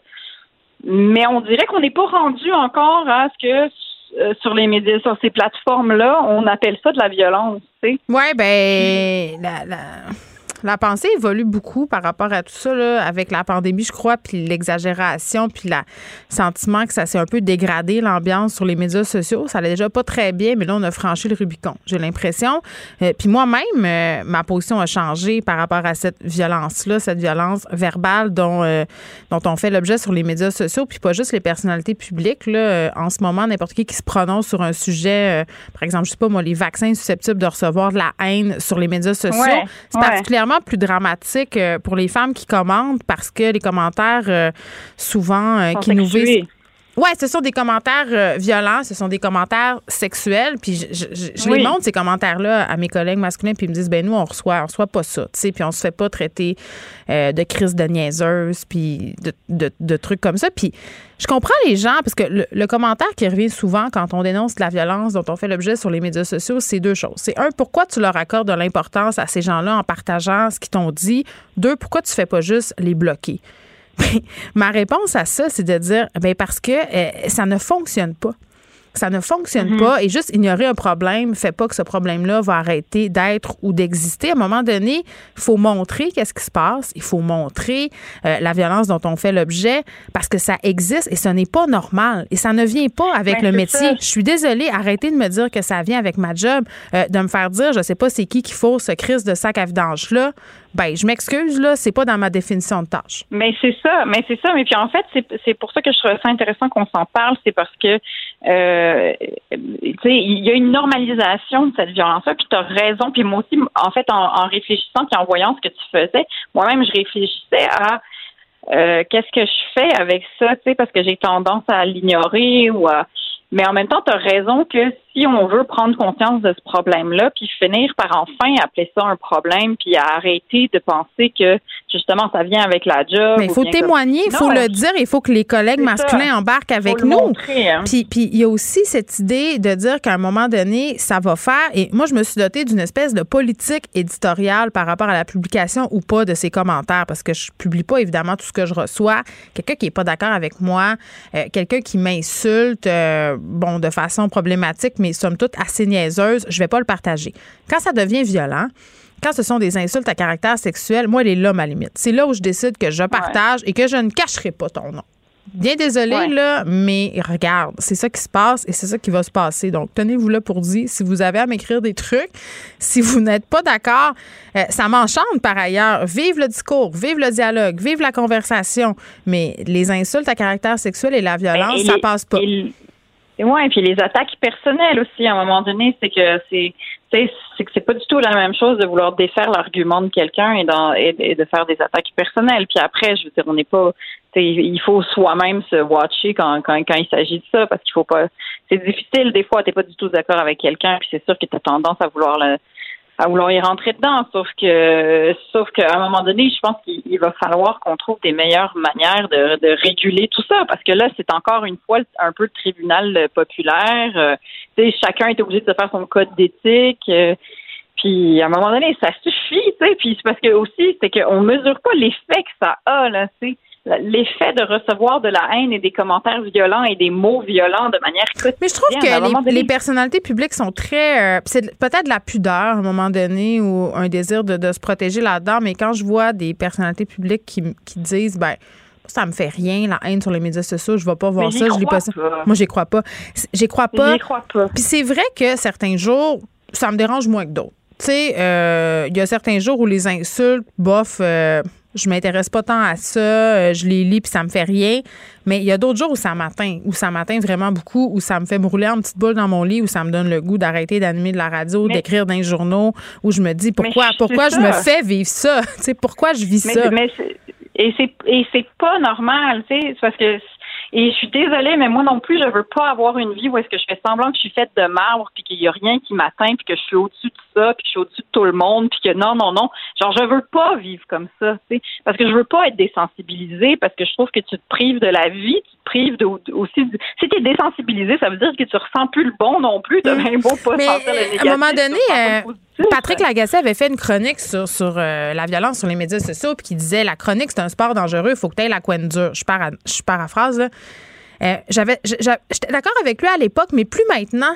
Parce que Euh, si tu t'endurcis trop, si tu la coin dure, comme il dit, à un moment donné, tu l'as perdu ta sensibilité qui te permet euh, de t'insurger sur des sujets, d'être sensible à certains autres, de chroniquer de façon humaine, d'être ouverte, euh, de vouloir parler, de vouloir discuter, de vouloir comprendre. Si t'es à coin dure, tu penses qu'il y a juste toi qui as raison, tu te calmes dans tes positions, tu veux plus rien savoir des autres, puis tu t'isoles dans ta tour d'ivoire. Et ça, c'est le risque du chroniqueur dans lequel plusieurs tombent, puis personne n'est à l'abri de ça. Oui, mais puis c'est ça, puis c'est une protection aussi, tu sais. Mm-hmm. Puis après, c'est sûr que si tu fais un métier public, c'est sûr que tu vas t'exposer à. Oui, ça vient avec la critique. Je, je... Ça. Mais ça, puis ça, c'est pas mal. Correct. il, y a, il y a des lignes à tracer, puis. Euh, puis je, et c'est aussi que tout le monde a l'impression qu'il vit dans un vase clos, ce qui fait que. Ça, c'est fascinant. Ben, ça, c'est fascinant, Léa. Le nombre de personnes, quand tu décides à répondre, qui disent Ah, je savais pas que c'était toi qui faisais tes médias sociaux. Excuse-moi, là. Je suis pas Billie Eilish, là. J'ai pas des gens payés pour répondre à ma place, là. c'est moi qui te réponds. Je suis une personne. Puis là, devine quoi? Pendant que tu me traites de grosse vache puis de salope, là, moi, je brasse une soupe pour mes trois enfants puis je pleure puis je te réponds. tu sais, je te réponds. Mais c'est ça, mais je pense que ça, ça doit être dit parce que les gens doivent prendre conscience de cette de, de, l'humain, puis que puis que ça soit une personnalité publique ou que ça soit juste euh, ou quelqu'un dont le métier est pas public, ça reste un humain qui t'insulte derrière l'ordinateur, puis que tes mots vont rentrer dans sa tête. Puis je trouve que ça suffit à un moment donné de faire semblant que c'est. mais la solution, c'est quoi? Parce que là, on chiale puis on dit que ça suffit. Moi, je pense qu'à un moment donné, il faudrait éduquer les gens, il faudrait qu'il y ait des conséquences. Euh, euh là, c'est pas normal. Euh, d'avoir de la difficulté, de la difficulté comme ça à, avoir une justice quand tu reçois des menaces de mort, des menaces de viol sur les médias sociaux. C'est pas normal non plus que les gens se croient tout permis sans qu'il y ait de conséquences. C'était pas le game de me, c'était pas game de venir me le dire d'en face, euh, pourquoi t'es game de me le dire sur les médias sociaux? Mais c'est parce qu'il n'y a pas de conséquences il n'y a pas de conséquences, il n'y a pas de règles, mais je veux dire, on en revient à l'invention de l'automobile où au début, tu devais pas pouvoir rouler n'importe où, puis sur les gens, puis il n'y avait pas de conséquences. Mais à un, moment, donné, je pense que, comme je disais, les médias sociaux, c'est malheureusement relativement récent, genre qu'on ait un monde virtuel, c'est très récent, là, tu sais, ça fait quoi, 20 ans peut-être max? Fait que je pense qu'on est en train de comprendre que... ce sont, ce sont des entreprises privées qui ont le contrôle sur un espace qui se veut démocratique, mais c'est une fausse démocratie. Elle n'existe pas, cette démocratie. Exactement. Puis à un moment donné, c'est qu'il y a forcément une, une réglementation qui, va venir. Je veux dire, dans la rue, tu n'aurais pas le droit de, t'as pas le droit d'être aussi violent envers quelqu'un. Je veux dire, pourquoi est-ce que dans le monde virtuel, qui pourrait, tu sais, je pense que nous, on a vécu la naissance de ces plateformes-là. Puis cette espèce de, liberté non euh, débridée parce qu'on comprenait pas encore d'où venaient les conséquences négatives de ça. Mais là, mm. de plus en plus, on est en train d'en prendre conscience. Puis alors, qu'est-ce qu'on fait? Je pense que justement, on fait exactement ce qu'on fait là, c'est-à-dire qu'on en parle, on arrête de se cacher, on arrête de dire que ça fait pas mal, puis euh, on arrête de jouer au dur, puis on se dit, ben ça crée des problèmes de société graves. Puis ça, là, on parle même pas de nos enfants. Moi, j'ai tellement peur quand mes enfants vont commencer à lire c'est sûr qu'ils vont avoir des commentaires négatifs des gens non, mais attends, attends que tu sois attends que tu sois assis à table et t'expliques à ta fille de 14 ans que tu te mettre à 28 pour écœurer quelqu'un sur Instagram, ça se fait pas vraiment. Je veux dire, tout ça là parce que parce que moi je me rends compte que moi-même là, j'ai participé parfois à des mouvements pas le fun sur les médias sociaux, à, ben, des mouvements qui ont fait du mal à des gens. Il faut avoir l'humilité aussi de reconnaître ça. Euh, mais ça va prendre l'encadrement et de l'éducation. Léa Sreliski, merci beaucoup. Merci, on s'en reparle. À bientôt, Geneviève. Salut. Joignez-vous à la discussion. Appelez ou textez le 187 Cube Radio 1877 827 2346. Hello. Vincent Dessureau est là. Salut Vincent. Salut. Bon, évidemment, on va diffuser ce point de presse euh, à 17h, mais avant, on va faire un petit retour euh, sur ce que dit la directrice de la santé publique de Montréal, Mylène Drouin, qui s'est exprimée euh, cet après-midi. Oui, parce que là, reste qu'on va parler beaucoup de Montréal. Là, tout le monde va être en. Il y a des requins, mais les requins sont à Montréal. Oui, les requins sont requins du Montréal. sont J'ai reçu certains messages d'ailleurs de mes amis en région là, qui disaient bon, là, enfin, nous autres, si vous restez à Eau-Rouge, les Montréalais. Ils s'en sont privés longtemps pour nous. On peut, on peut, on peut bien faire ça. Mais nous, je rappelle que Montréal, on est depuis, je veux dire, depuis bien plus longtemps que le Bas-Saint-Laurent, par exemple, en zone rouge, fermé. eux, le restaurant fermé là, fin décembre, puis là, ça ouvre. Nous, euh, c'est fermé depuis septembre, c'est pas prêt de rouvrir. On est jaloux. Et on n'a pas la moindre compassion de personne. Euh, alors, c'est ça. Alors là, maintenant, c'est réglé. Vous allez être orange. Ça. Euh, et nous, on va bon, essayer de gérer ça ici. ça se stabilise quand même à Montréal au dire de Mylène Drouin, mais évidemment, les variants s'inquiètent. On on se répète un peu, mais euh, là où on se répète moins, c'est d'où viennent ces variants, puis qu'est-ce qui se passe particulièrement chez les 5 à 17 ans à Montréal? On ben, dit c'est vraiment les écoles. C'est bizarre, hein? Euh, oui, bon. Ah. Et on a jamais pensé ça. On a 40, gars, pour te faire euh, donner une idée, 43 éclosions en milieu scolaire, 20 en milieu de travail, 7 en milieu de garde, en fait, en service de garde. Donc, vraiment, des éclosions dans le milieu scolaire. D'ailleurs, pour essayer de lutter contre les variants, maintenant, on calcule comme une éclosion. on déclenche le protocole éclosion dès qu'il y a un cas de variant. Si un cas de COVID normal, ça prend quelques cas avant que ce soit une éclosion. Variant, c'est automatiquement vu comme une éclosion. ça prend quelques jours quand même avant qu'on soit au courant parce qu'il faut cribler la patente. Oui, mais là, on a euh, les, premiers indices au début avec. Euh, bon, mais là, euh, effectivement, souvent, c'est long. On a 26 de ces éclosions, c'est un cas avec un variant. et ça touche, là, enfin, on, et ça augmente. On parle de, il n'y a pas si longtemps, en 7 jours, on était autour de 5 que c'était des variants. 10 ensuite, là, on est à 15 où c'est des variants. Donc, on voit ces deux courbes-là, une qui baisse, une qui monte, ça nous inquiète. Et euh, des endroits à Montréal, le Côte-Saint-Luc, Saint-Léonard, Saint-Laurent, Montréal-Nord, où euh, c'est les zones les plus touchées. Heureusement, on a de la vaccination ici. C'est peut-être ce y a de meilleur à Montréal, c'est que les vaccins arrivent. Là, on a 135 000 doses administrées. Une grande partie, évidemment, chez les 80 ans et plus. Mais les 70, 79 commencent à arriver, eux, déjà. On a 11 à peu près des, euh, des 135 000 doses qui ont été à des 70, 79 ans. Et que les personnes âgées ont dit euh, ils acceptent de se faire vacciner. Là. On n'a pas à se battre, on n'a pas à essayer de les convaincre. Ça se fait plutôt bien. Euh, et que euh, dans le cas des itinérants, c'est terminé la, la, campagne de vaccination. On en a vacciné plus de 1100 personnes dans la rue, 400 travailleurs dans les milieux, les refuges. Alors ça, c'est en quelque sorte un feu qui éteint Évidemment, il y a plein d'autres problématiques euh, reliées à l'itinérance, mais pour ce qui est de la COVID, on pense qu'on a euh, vraiment réglé ce problème-là. Alors ça, c'est une bonne nouvelle. Et euh, je voyais dans le nombre de cas, ben, aujourd'hui, c'est quand même assez stable.